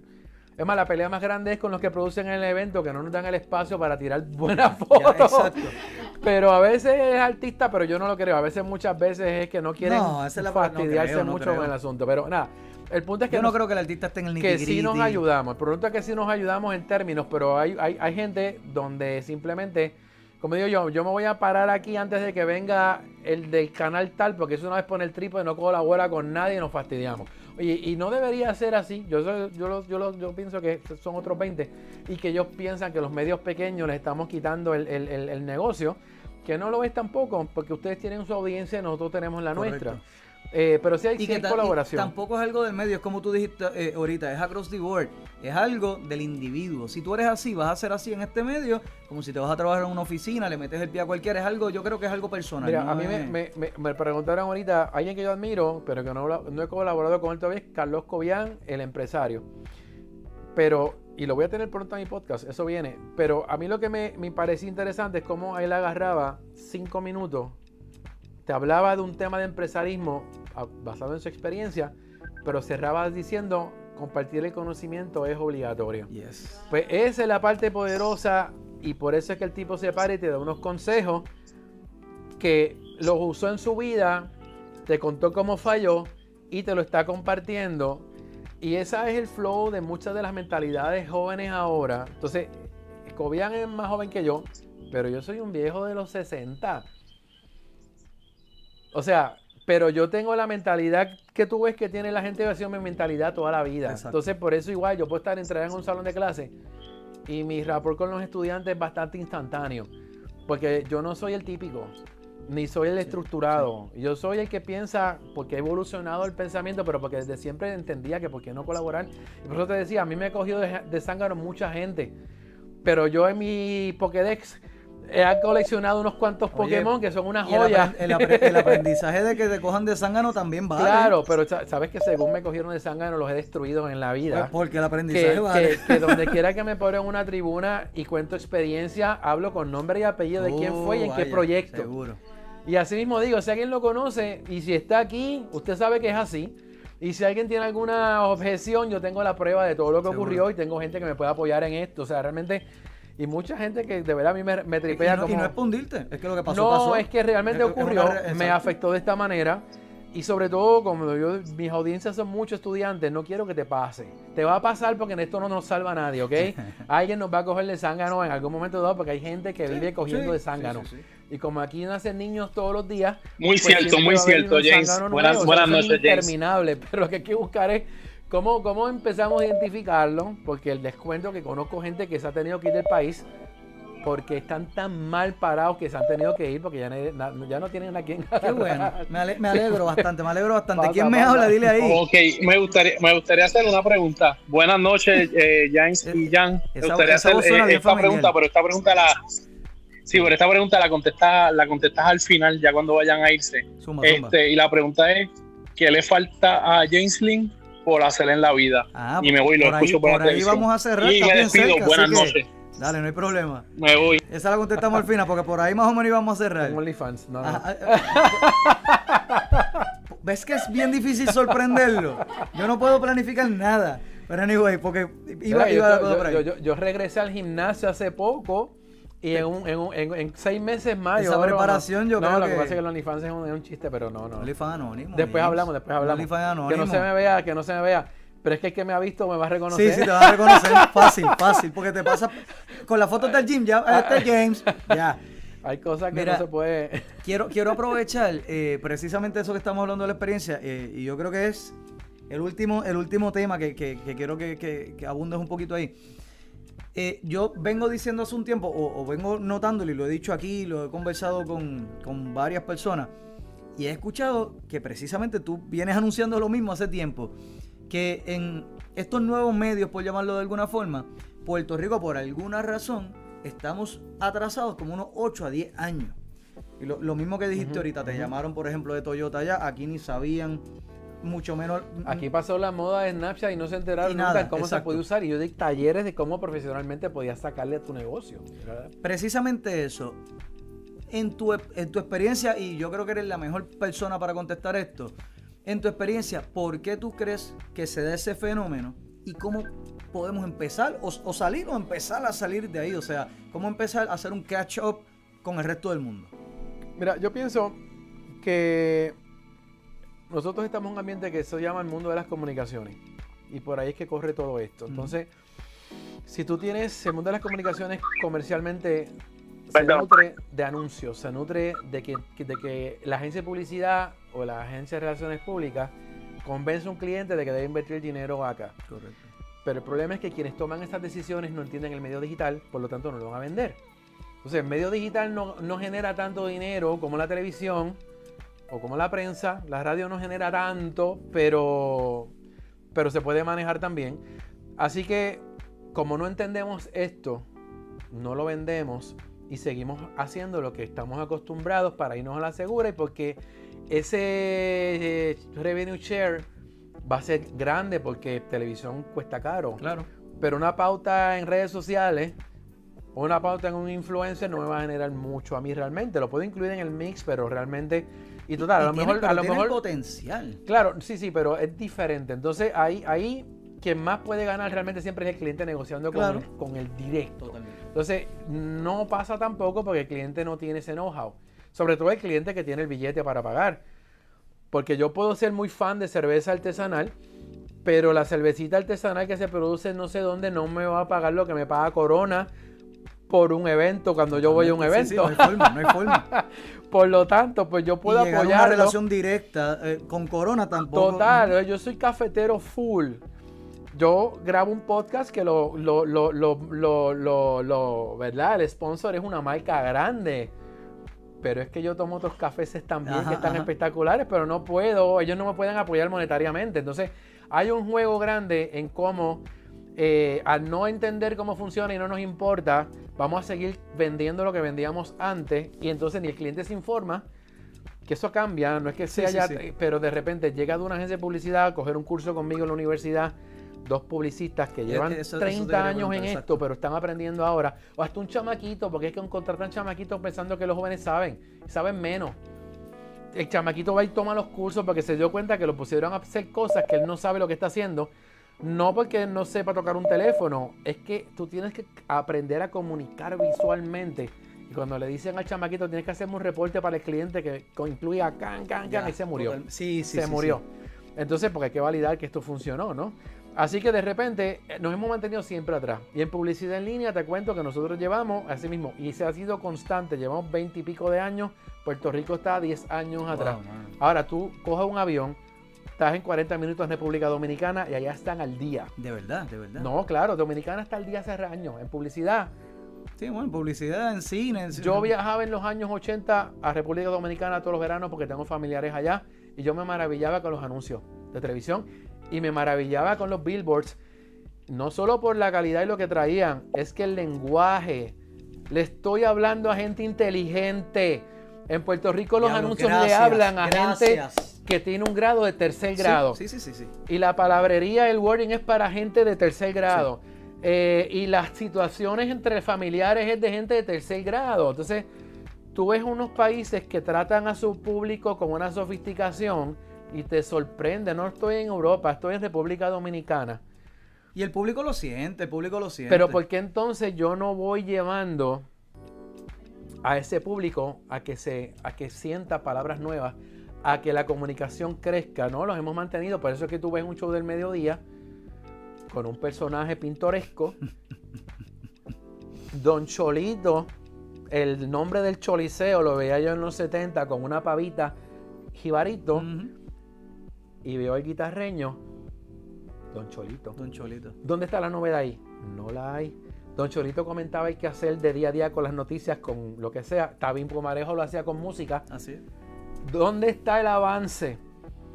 En el show del mediodía estaba la jebota con el nalgaje, que ahora está gorda porque está vieja. ta, ta. Ah, ¿y ¿Qué estamos viendo en el show del mediodía? Las nalgotas con el... Lo mismo, sí, sí. es sí. lo mismo. La misma fórmula, sí. No, ha- no ha evolucionado, no hay televisión nueva. Y esto es across the board, no hay televisión nueva.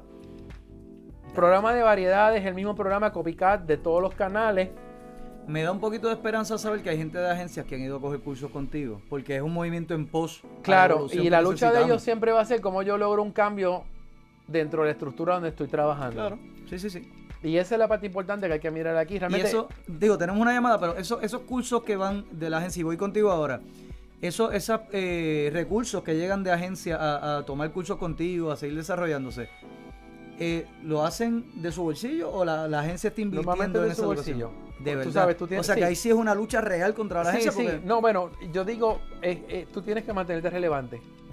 Entonces, yo, por ejemplo. Sí, pero la agencia puede, puede invertir también en el desarrollo. Mira, ¿sabes qué? Vamos a sí, invertir pero en- lo que pasa es que, hay, por ejemplo, relacionistas públicos, que son los más que usan los medios digitales, porque como los budgets de relaciones públicas son menores que los de una agencia de publicidad, pues con menos dinero tienen que lograr más para su cliente. Seguro. Y porque relaciones públicas busca, divu- busca, busca divulgar una información distinta a lo que es montar un anuncio y una campaña publicitaria, es otro, es otro flow. Entonces, esos trabajan más con influencers y con medios digitales, pero ellos necesitan conocer ahí. Entonces, por ejemplo, yo estoy en, en, en- un cash and carry cubriendo un evento por emisora de radio con la cual yo trabajo, con la cámara que es un teléfono, con el micrófono montado, la luz y lo que sea, y la relacionista del cliente me saluda, yo tengo mascarilla, no sé quién es. No, yo acabo de coger un curso contigo que cerró la semana Ah, pasada, se quitó la vaya. mascarilla. Es una señora que lleva años en esta industria, pero ella sabe que si no se mantiene relevante, ella no va a grabar como hice yo, pero tomé el curso de cómo hacerlo. Seguro. Porque ella está subcontratando. Pero entonces es bien cool cuando ella me encuentra en lo que yo le acabo de. o sea, en, en el flow de lo que yo te expliqué cómo, pues es un palo. Porque ¿Cuál entonces es, cuál ya. es tu feeling cuando pasan esas cosas? ¿Cómo? No, es que es chévere. Porque realmente mis clases son bien cool porque mis clases cambian de semestre a semestre. Porque yo traigo muchos proyectos que hago durante el año Ah, qué brutal. a las clases. Sí, y los mantienes actualizados. Claro, sí, sí, sí. entonces realmente- Porque si no caerías en lo mismo. Definitivo, yo no soy, yo no te doy un curso con PowerPoints, yo te doy un curso con mi experiencia trabajando para otras personas, con lo que te puedo enseñar que yo tengo, porque no, lo, no, no divulgo secretos de clientes tampoco, porque eso es la norma. Pero es un curso vivo totalmente. Cuando yo doy un curso de páginas web, es con lo último que yo he trabajado el año. eh, o con cosas que yo conozco. Entonces, eh, yo, pues, yo, yo estoy insagrado en, en una certificación de digi- digital marketing donde todos los profesores que estamos ahí estamos activos trabajando en lo que hacemos. Entonces, Sagrado es muy bueno en eso. claro, sí, entonces sí, lo que se trae a la mesa es la experiencia de todos nosotros.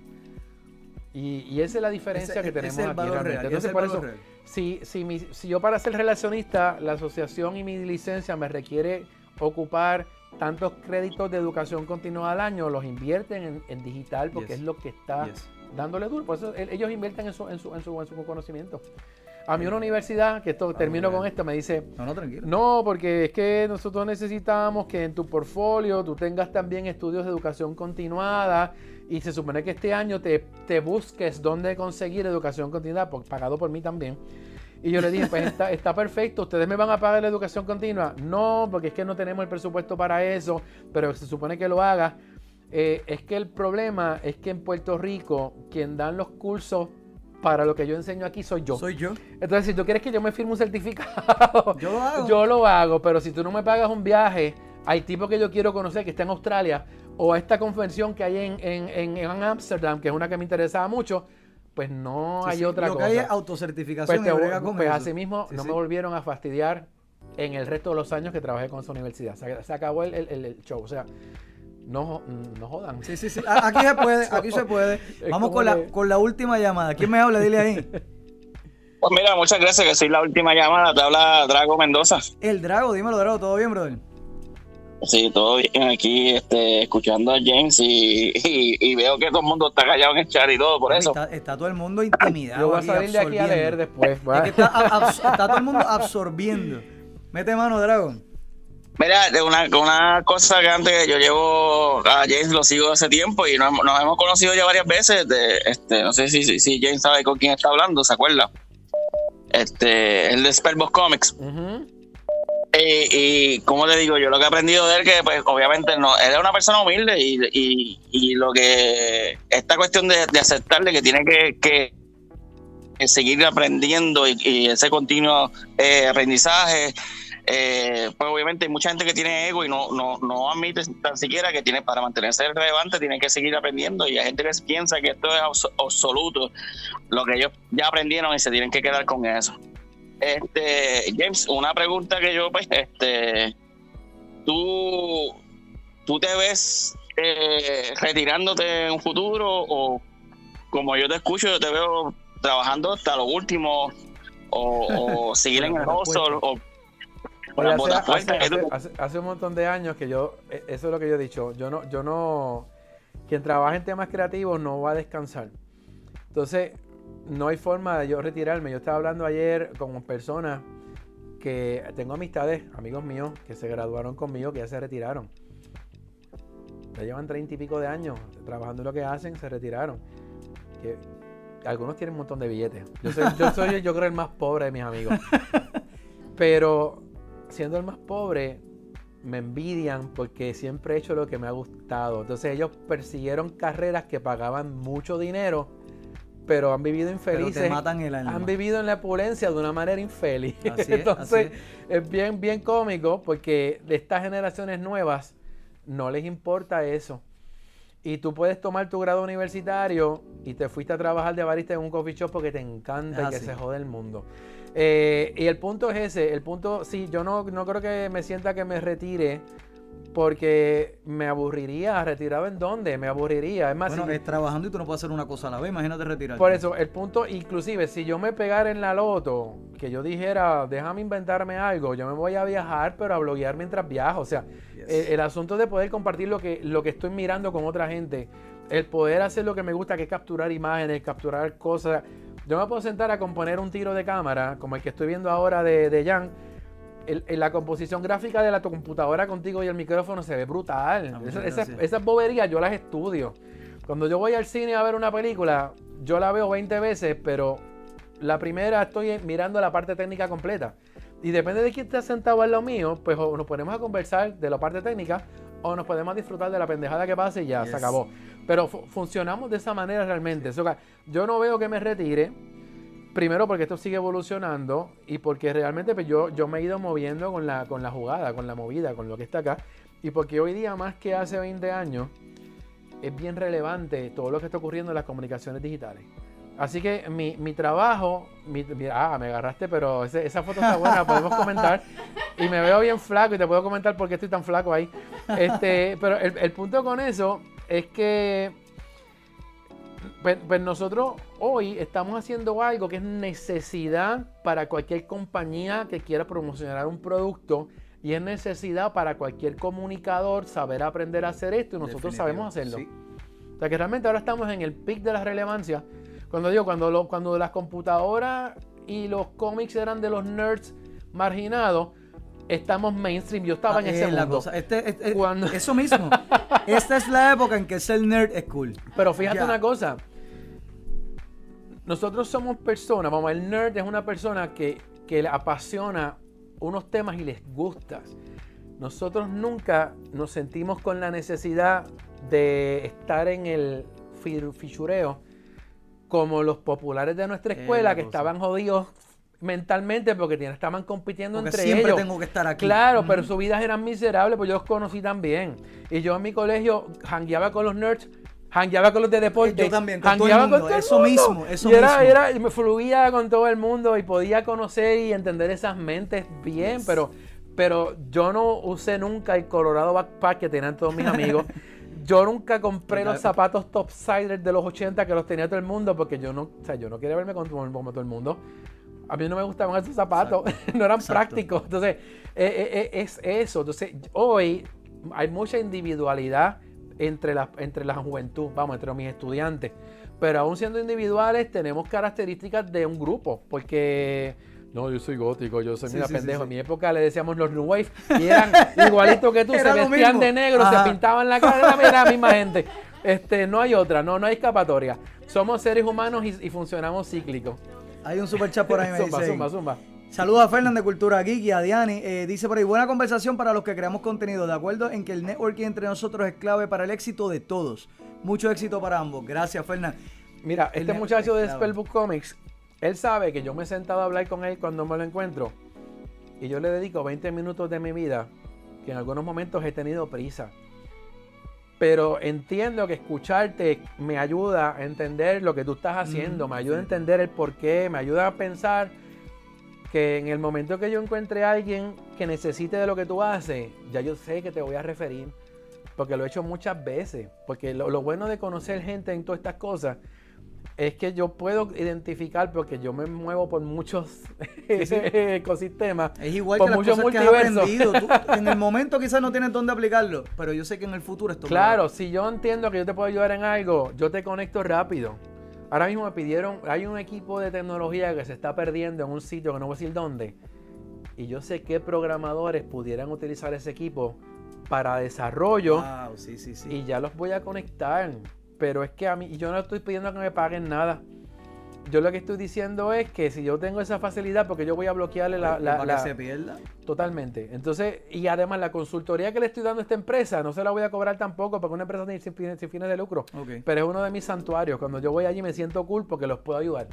No porque me vayan a pagar nada. Y, y eso yo creo que es lo importante. Cómo yo puedo colaborar y ver el valor de- del trabajo que estoy haciendo, eh, que es lo que más me llena, y no cuánto me van a pagar por el trabajo, que es ilógico totalmente.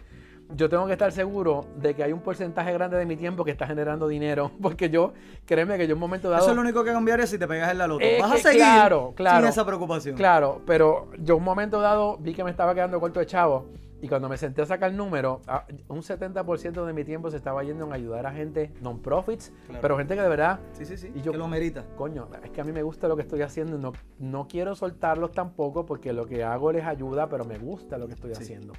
Pero tuve que hacer, hice un shifting de eh, seis meses O sea, para que hay poder que mirar la hay que balancear la cosa porque... Sí, porque de repente estamos, estamos Sí, porque ese feeling me llena, pero, pero no, no me llena No, el y no me pesa, no me pesa realmente ayudar a las personas, pero yo sé que es muy importante el que yo, si veo a alguien que está un poquito des- desubicado y yo entiendo por dónde te puedo dar empujón, y no es que hagas lo que yo te diga, pero considera entonces una visión diferente a la que tú tienes, porque muchas personas como se quedaron en unos ambientes específicos, vienen unas murallas ahí que yo no las veo. Pero es que yo, yo conozco el mundo un poquito más arriba de la burbuja donde tú estás. Seguro, yo lo que seguro. necesito es pincharte la burbuja para que tú veas que tenías un velo al frente Yes. que no te dejaba ver las posibilidades. Y, y- y- y- y honestamente estamos viviendo ahora mismo un momento en donde el acceso a todo está al alcance de cualquier persona que esté conectada a internet. Totalmente. Entonces, si tú quieres enviarle un mensaje, hablar con Gary Vee, ¿sabes qué es Gary Vee? Sí. Tú le puedes enviar un tweet. Lo que tú tienes que ser es bien estratégico en qué le voy a escribir a ese tipo. Para sobresalir en- en- Porque entre la según marea. lo que él lea de tu parte, te va a dar una respuesta, aunque sea una contestación bomba, esa que él da. Pero el tipo te va a contestar. Entonces tú puedes hablar con el expresidente Obama, tú puedes hablar con el que tú quieras, que eso no pasaba. En los 80 yo podía hablar no, con mi vecino nada, gritándole con, un walkie Poder hablar con un locutor de radio era ah, grande. Que cogiera tu llamada del locutor Sí, sí, en la sí. emisora, era un palo. Salí, salí ahí, sí, sí, déjame, eh, déjame ponerlo a grabar para sí, no, sí, pero Lo, lo digo porque realmente nosotros tenemos hoy un acceso que no existía antes. Sí, es sin precedentes. Y un acceso al contenido o a aprender cualquier materia, porque ser autodidacta hoy es más fácil que antes, Totalmente. porque tenemos mentores y, y, ¿verdad? indirectos por todos lados, porque hay, hay de dónde.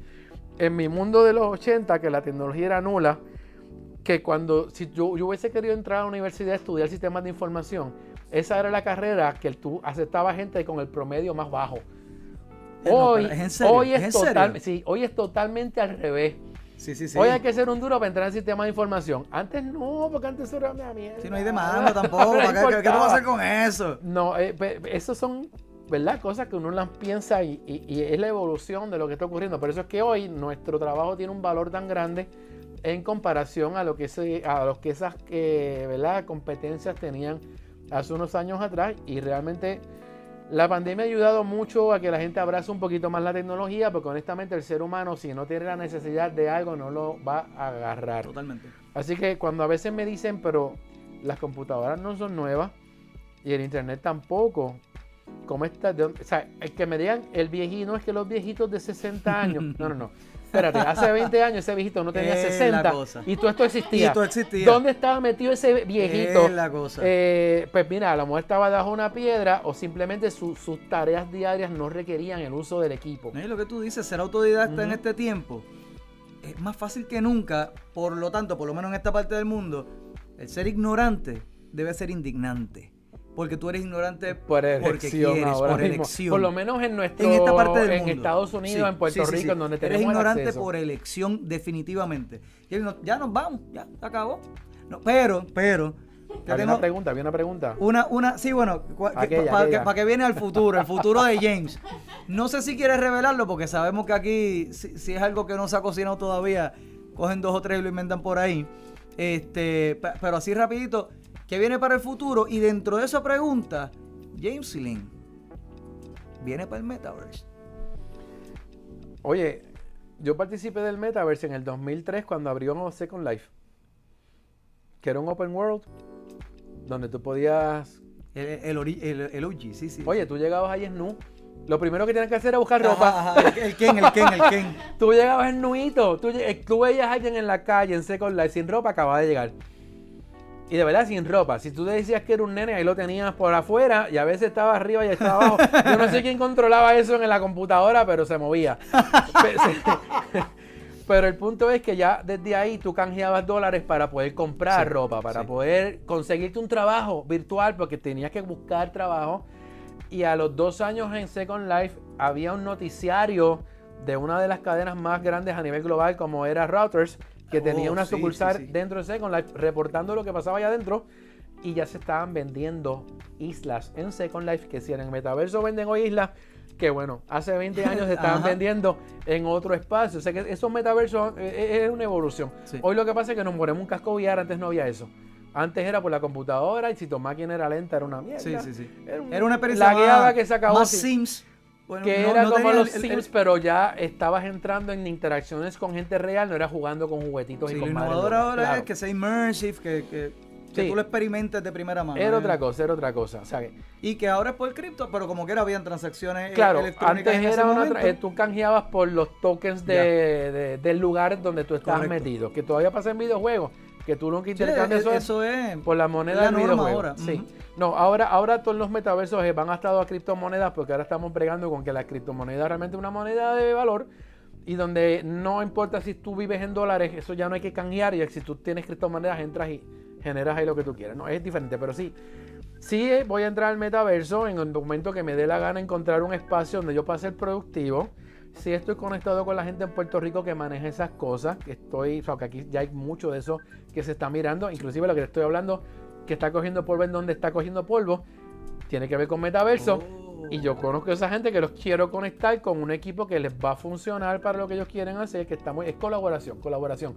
Eh, eh, y lo otro, pues sí, yo voy a estar metiéndome un poquito en el mundo de NFTs pronto, pero no he entrado todavía porque quiero entender un montón de cosas primero. Yo, yo estoy igual, yo estoy igual. Porque no, yo sé que no yo voy a entrar en un scam, pero yo necesito ver todas las variables. Yo no, yo soy muy tecnológico, pero no adopto muchas tecnologías temprano. Yo a veces espero a ver cómo se va a mover esto, de dónde yo puedo picar de una manera inteligente. Y les cuento una cosa tan estúpida como Instagram.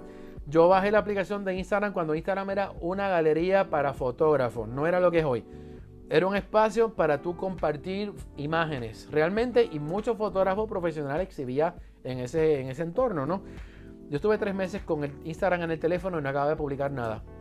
Hasta que un día, boom, planta, miré para allá y se veía una composición tan chula, tan divertida, tan madre lo que sea, Que hay que capturarla. que la capturé y la compartí.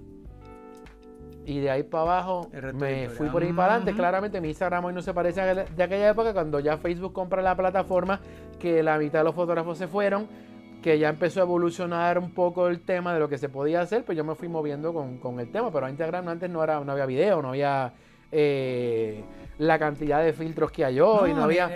Es, que el, el- el enfoque no era el mismo. No, no, no. Y el atractivo para el fotógrafo es porque emulaba la fotografía de los años 60-70.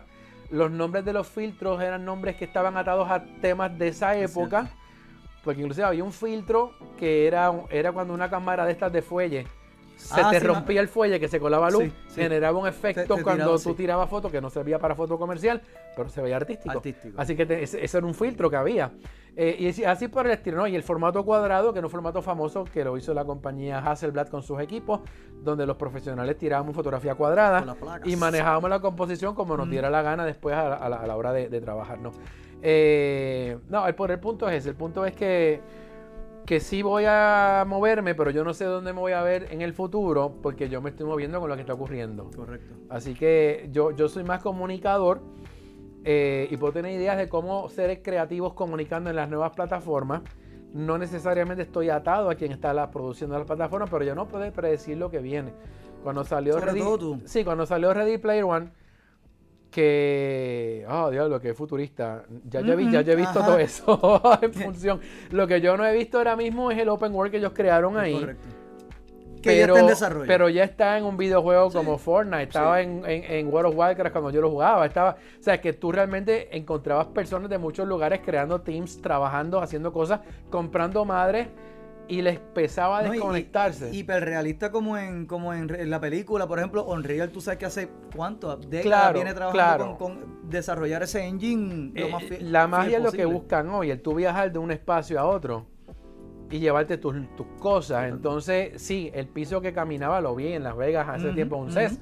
Este, Sí, y hay varias los versiones, hay varios cascos, prototipos. claro, el punto es que eso abarate costos que la gente lo pueda comprar. Claro. Pero les cuento, en la película, tan idiotizados como estábamos nosotros en los 70, en los 80, viendo televisión prime time, así idiotizados estamos viendo nosotros las redes sociales, sí, sí, sí. así idiotizados estaremos con nuestros cascos. Yes. O sea que aquí no hay nada nuevo pasando. Esto es un estudio total de comportamiento humano y cómo los podemos llevar a otras dimensiones de comunicación, donde va a haber comercio, donde va a haber las mismas experiencias, pero emuladas de una manera un poquito distinta eh, allá arriba. O sea que piensen que no hay nada nuevo bajo el sol. Hay nuevos canales en donde nos estamos expresando o donde estamos generando comunidad con la gran virtud de que hoy me comunico con gente en cualquier parte del mundo, que antes era mucho más limitado, este, porque no teníamos ese acceso que el internet nos está dando. Mejor explicado no se puede, James. Mejor explicado, yo, yo estoy aquí. Yo creo que está todo el mundo. e- ese- Este episodio ha sido, lo voy a decir, el episodio esponja. Porque ustedes y yo estamos todos absorbiendo, absorbiendo, absorbiendo. Eh, mano, de verdad estoy. Me gustaría, me gustaría que tú duraras cinco horas más. Pero. ya Habrá otro momento, cuando yo esté, cuando Sí, sí, estés sí. hablando de NFTs y traigan Pero un estamos, corillo, eh, eh, estamos- eh, no, de verdad, yo, es que lo, lo puedo sentir por, por el comportamiento de la gente regularmente. Y yo mismo, yo estoy aquí calladito, tranquilo, absorbiéndolo todo. Pero genuinamente, este, no, no estoy vacilando. O sea, el aprendizaje ha sido mucho. Me gustaría que fuera más, pero.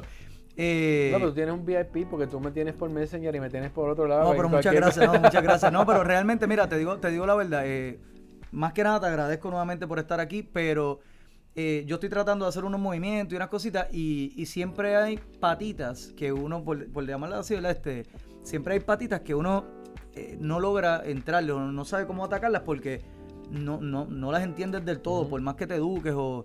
Y precisamente ahí es donde tú sobresales. Como tú dijiste ahorita, yo cuando se creó este mundo ya yo estaba, ¿tú me entiendes? Y una de las personas que, que yo siempre busco ese input de las cosas que está eh, tirando, sobre todo cuando habla de, de básicamente de este negocio y de los medios, es a ti. O sea, tú eres uno de, mi- de mis go-to y, y, eh, ha aclarado muchas de, las de las dudas y he, he podido progresar mucho gracias a las cosas que, que he podido aprender de ti a distancia porque nos estamos conociendo Ujú, hoy. ujú, ujú. Este, no sé si eso te pasa con regularidad, pero y no sé si estás consciente que, que mucha gente te utilizamos de, de- de gran recurso No para sé, nosotros no me poder nada, no me lo dicen. No te lo dicen, pero yo te lo estoy diciendo. No, pero yo ayudado recuerdo sin mucho. pedir para atrás, o sea, realmente es, es como que... Es que lo que dijeron ahorita es real. O sea, eh, Gaby, de la misma forma, son gente que precisamente por la forma de ser de ustedes no, no lo ven mal y les gusta compartir el conocimiento. No les gusta que la gente se tropiece con las piedras que ustedes se tropezaron. Y genuinamente por mí y por toda la gente que no te lo dice, pero, pero que yo estoy seguro que están ahí y que lo han sentido, te doy las gracias, brother. Así que te deseo. No, agradecido yo. Yo estoy en el programa que ¿Qué veo todos los ser? jueves. ¿Qué va a hacer? estoy ahora aquí. ¿Qué va a hacer? yeah. No, nada que ver. De verdad, no, te- te- genuinamente te doy las gracias porque nos ayuda muchísimo, aunque no te lo digan, díganselo, díganselo. Así que, este, para el que no te conozca, que lo dudo, y, y, quiera comunicarse contigo para lo que sea, ¿dónde te pueden conseguir? Bueno, me consiguen bien rápido, es fácil. jameslin.com, arroba jameslin en Twitter, en Instagram. Este, en Facebook en James porque no pude capturar mi nombre pelado. Este, y en YouTube soy YouTube diagonal James Lane también, así que Donde por, por quieres me pueden encontrar ahí. Y me preguntan lo que sea al inbox, digo, el inbox, mi, inbox está bien ocupado, sobre todo cuando hacemos cosas como estas, o radio, cuando hago radio o televisión, se llena el, inbox muchas veces. Este, pero nada, me pueden encontrar por ahí. La gente que me ve en la calle me para, me para y me hablamos un rato. Por eso es que te digo que, que, el que me encuentra y me reconoce o hablamos, pues, del tema no, que sea. bien humilde, bien accesible. Y hasta, cine, mañana tenemos cine con los criticólogos para que se conecten también, que colaboro con ellos mucho. Sí, sí, sí, sí. Pues, mano, nada, de verdad te deseo, no éxito, ya de éxito tú lo tienes, te deseo mucho más éxito y larga vida James Lynn, ¿por qué no? Eso debería, vamos a hacer una, una camisa, larga vida James Para todo el mundo. Sí, de verdad que sí. James, nuevamente, de verdad, súper honrado de que estés aquí. Gracias por Eres una eminencia, te lo tengo que decir si no te lo han dicho, eres una eminencia en Puerto Rico.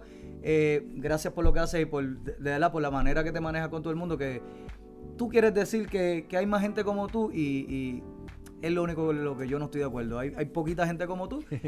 Por eso yo estoy aquí, porque ahí hay uno también. Pero muchas gracias, de verdad. Y gracias a todos los que están conectados ahí. Ya mismo me sentaré a leer un poquito de lo que Eso mismo. Gracias a todos los que estuvieron hasta ahora, hasta el final, a los que estuvieron en el chat, a los del super chat, a los que llamaron, a los que están viendo esto pregrabado y a los que se dan cita todos los jueves a las 7 de la noche.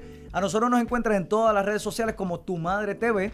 Pronto viene un cambio en el canal por el cambio que hubo en YouTube y el nombre va a cambiar pero es algo que estamos todos familiarizados. Así que nada, los lunes los invito a que eh, sintonicen a las 7 de la noche también otro programa que se llama Hablando Miel.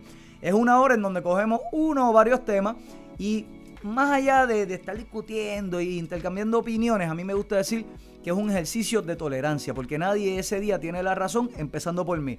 Ponemos un tema y usted es bienvenido a llamarlo o escribir, da su opinión, se desahoga, lo que sea, porque cualquier opinión es válida y de cualquiera podemos aprender. Así que muchas gracias. Ya saben que James es una enciclopedia viviente, pero es bien accesible. Así que si lo ven, hagan como todo el mundo y dile ahí.